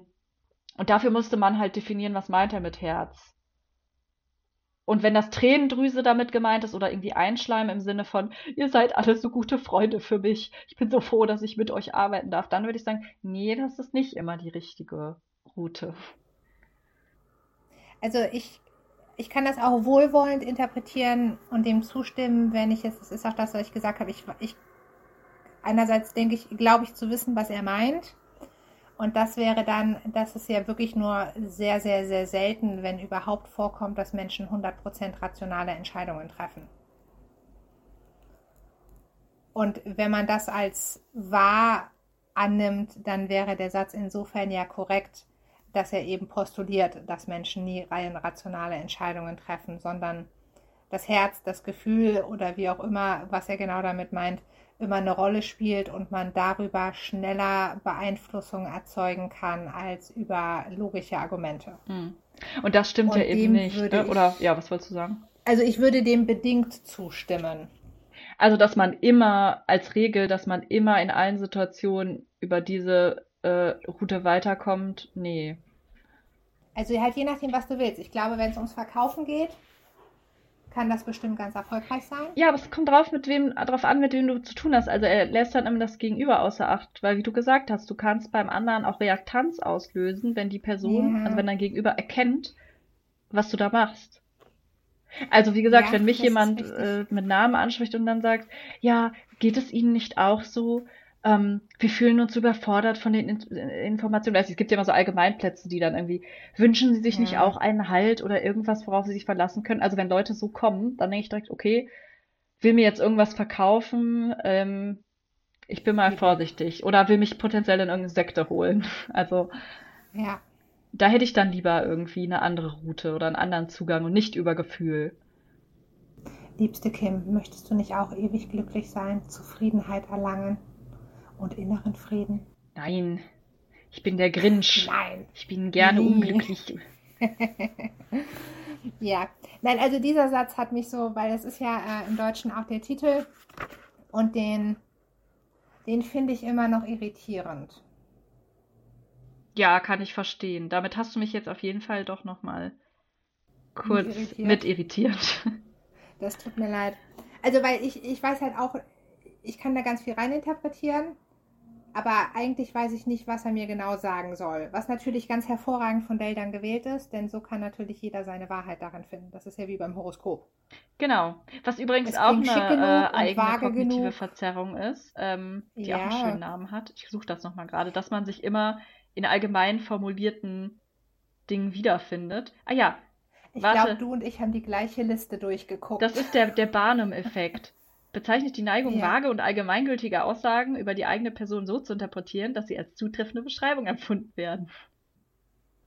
Okay, aber dann, ähm, also wenn wir keine Weisheit zu diesem Satz erlangen und jeder geneigte Hörer und Leser da jetzt seine eigene Wahrheit rein interpretieren kann, würde ich, wenn es für dich okay ist, sagen, wir gehen mal zur Bewertung. Ja.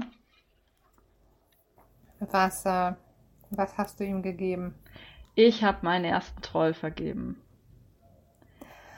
Ja, das kann ich voll nachvollziehen. Ich habe also, ja, ein kleines Plus dahinter gemacht, weil dann doch so ein paar Dinge, weil ich dann doch mal denke, ja im Herzen, ich bin ja total für Konfliktentschärfung und ich bin voll für Deeskalation und ich bin dafür Menschen immer erstmal, wie sagt man, den, wie ist das noch mit dem Daubt, also den Vorteil des Zweifels zu geben.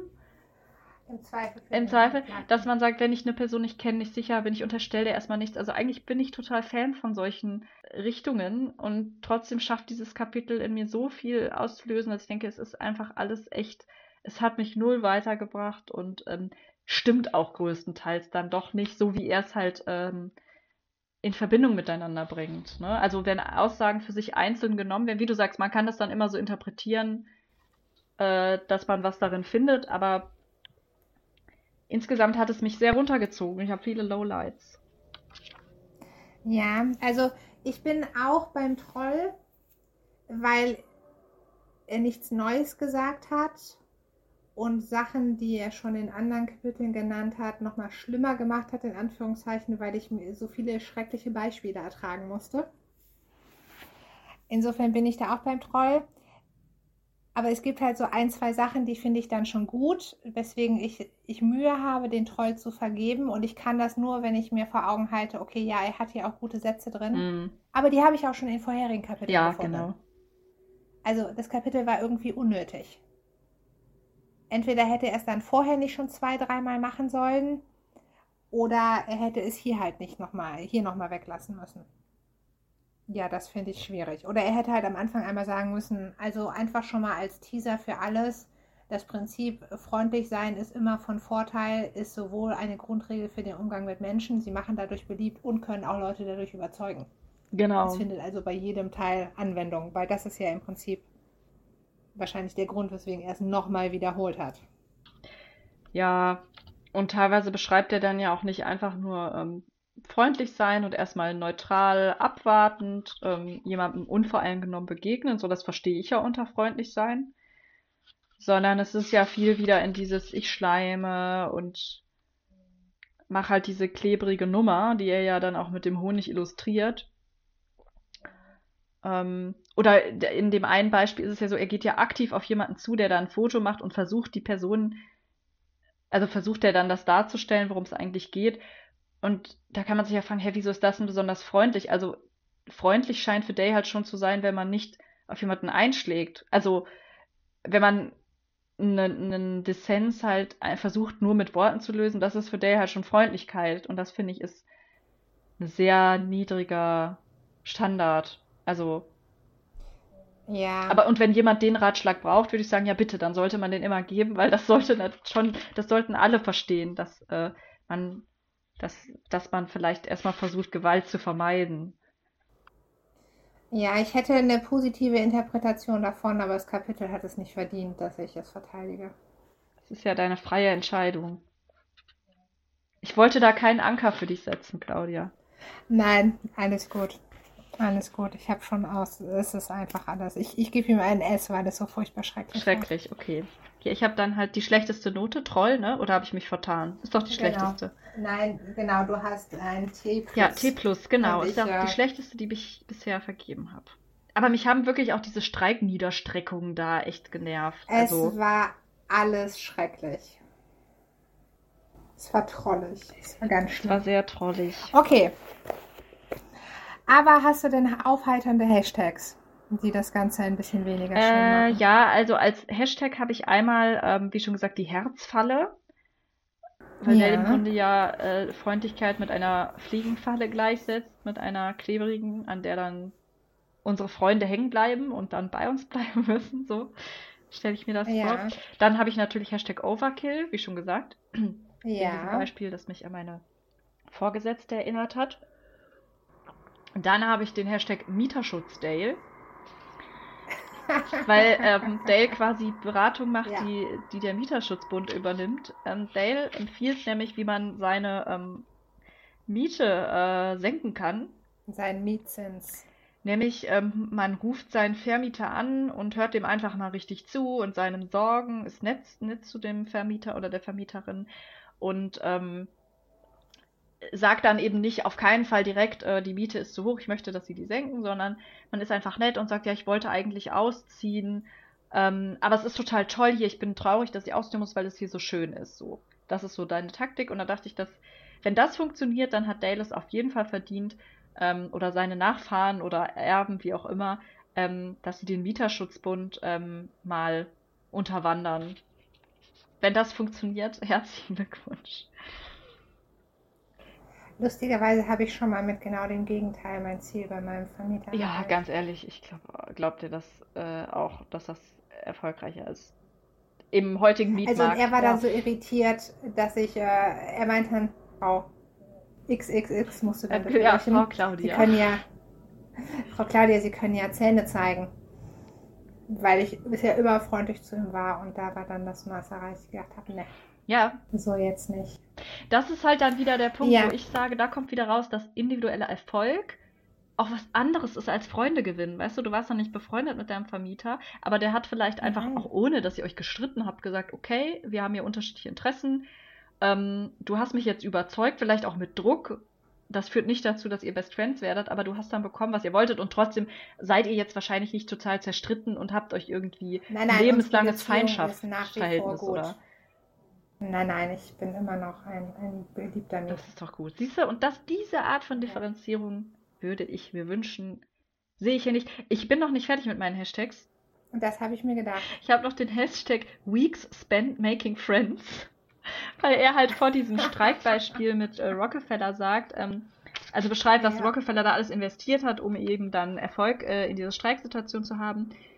After weeks spent in making friends, ja, dann hat er mit den Vertretern der äh, Streikführer gesprochen. Aber erstmal hat er halt Wochen, ja, kannst du dir das vorstellen, Wochen investiert, um da Freunde Ja. zu gewinnen. Und da finde ich also wirklich, wenn jemand ganze Wochen aufbringt, äh, das muss dann auch honoriert werden. Naja, also ich, ja, ich hatte meine, meine, ich versuche ja aber Freunde in einem Tag zu gewinnen. Kein Wunder, dass das nicht klappt. Ich muss wohl Wochen investieren. Habe ich jetzt gelernt. Das ja. Lustige ist, Ganze Wochen. es war halt günstiger, als all denen die Mieterhö äh, die äh, Lohnerhöhung zu geben. Genau. Also da hat er sich auf jeden Fall ordentlich ins Zeug gelegt, der Rockefeller. Mhm. Und dann noch ein kleiner gemeiner Hashtag, dann bin ich am Ende. All Logic in Christendom.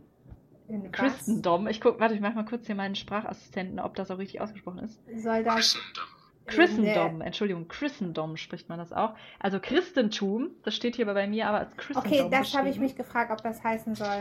Und in einem Zitat, ähm, also einerseits äh, nicht ganz falsch, ähm, wenn jemand eben, in, also in einem Zitat wird halt beschrieben, wenn jemand irgendwie unzufrieden ist und irgendwie mit deiner Meinung nicht ganz übereinstimmt, dann kannst du ihn nicht zu deiner Seite oder auf deine Seite holen, wenn du logisch vorgehst.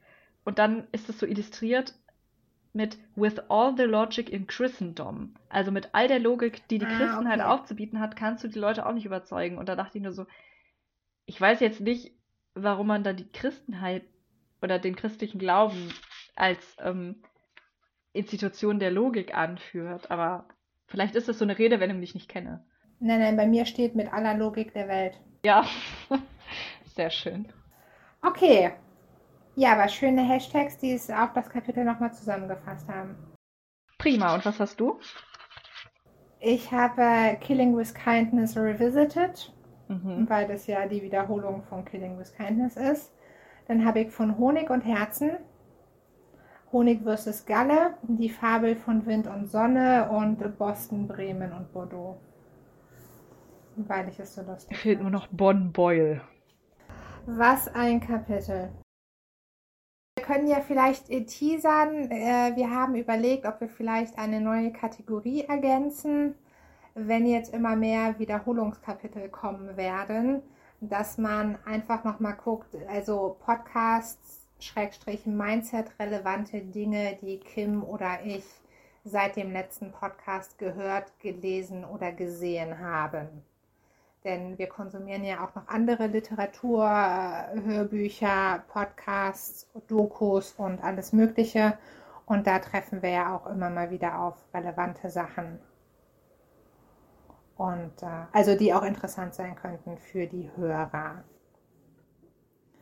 Und da wäre heute theoretisch Premiere gewesen, die wir dann jetzt aber verschieben. Aber es gibt noch äh, Also, ja, ich kann schon mal empfehlen, ein Buch, das ich vor kurzem gelesen habe, hat eigentlich erstmal gar nichts mit Mindset zu tun. Das ist äh, von einem Soziologen, Andreas Reckwitz, der auch ähm, relativ viel in den Medien war, so in den letzten Jahren. Ähm, allgemein mit Einschätzungen zur Gesellschaft an sich. Und ich habe ein Buch gelesen, das schon etwas älter ist, von 2014, Die Erfindung der Kreativität. Und es geht um den Kreativitätsbegriff und äh, die Frage, wieso sollte man oder hat man auch das Gefühl, ähm, kreativ sein zu müssen und ähm, was ist eigentlich so die Eigenheit auch von zum Beispiel kreativen Branchen oder bestimmten ähm, Gesellschaftsbereichen, in denen Kreativität eine besondere Rolle spielt. Also natürlich auch der Kunstmarkt spielt eine Rolle. Aber es gibt auch einen Abschnitt zum Thema ähm, Leistung und Erfolg. Und da würde ich dann gerne vielleicht in der nächsten Folge oder wenn es sich ergibt, mal drauf eingehen. Aber grundsätzlich kann ich das Buch schon mal empfehlen. Also zur nächsten Folge passt es auch gut, äh, da man sich da auch mit Verkaufsstrategien befassen kann. Und in unserer Lieblingsszene ist ja, geht ja Erfolg häufig mit materiellem Umsatz einher. Wir haben auch noch immer nicht über den Zeitartikel geredet. Das kann ich ja dann jetzt. Ich, ich glaube, es ist auch schwierig darüber. Wobei andererseits ist es veröffentlicht. Also ich wollte einfach nochmal den Zeitartikel empfehlen. Lass das Geld regnen. Wir packen einfach einen Link Genau, wir packen einen Link. in die Show Notes. Gut, na dann sind wir am Ende. Wir werden nochmal ähm, jetzt auch als Kategorie Heuristiken mitführen. Devlon wird uns noch seine Lieblingsheuristik vorstellen. Ja, also es gibt noch viel, was dafür spricht, dran zu bleiben, würde ich sagen. Es gibt äh, noch so viel mehr, was dafür spricht, da dran zu bleiben. Ihr möchtet doch noch wissen, wie dieses Buch ausgibt, ob es irgendwann noch passieren wird, dass Kim oder ich ein O vergeben für ohnegleichen oder anderes. Stimmt, das ist auch noch nicht passiert. Genau, und ich könnte mir vorstellen, in Teil 4 könnte das vielleicht ansatzweise passieren. Vielleicht schaffen wir es auf ein E. Es wird also, wenn wir Teil 3 überstanden haben, dann geht es nochmal bergauf. Und äh, wie auch bisher schaffen wir es ja zu allen Kapiteln auch noch andere interessante Themen zu finden. Das ist auf jeden Fall unser Anspruch, den wir jetzt Genau. weiterhin umsetzen wollen. Und wir sind auch weiterhin offen für Anregungen, die von außen kommen. Also wenn ihr Empfehlungen habt für andere Arten von Veröffentlichungen, was es auch immer ist. Es müssen, kein, müssen keine Bücher oder Artikel sein oder auch persönliche Meinungen, die zu dem passen, was wir hier besprechen, dann äh, lassen wir das gerne auch einfließen. Also, nur Mut. Genau. Ja, und ich würde sagen, dann sind wir am Ende für heute, oder? Allerdings, allerdings. Alles, alles Gute, bleibt gesund und macht euch noch einen schönen Tag oder gleich eine gute Nacht oder so. Tschüss und bleibt brennend.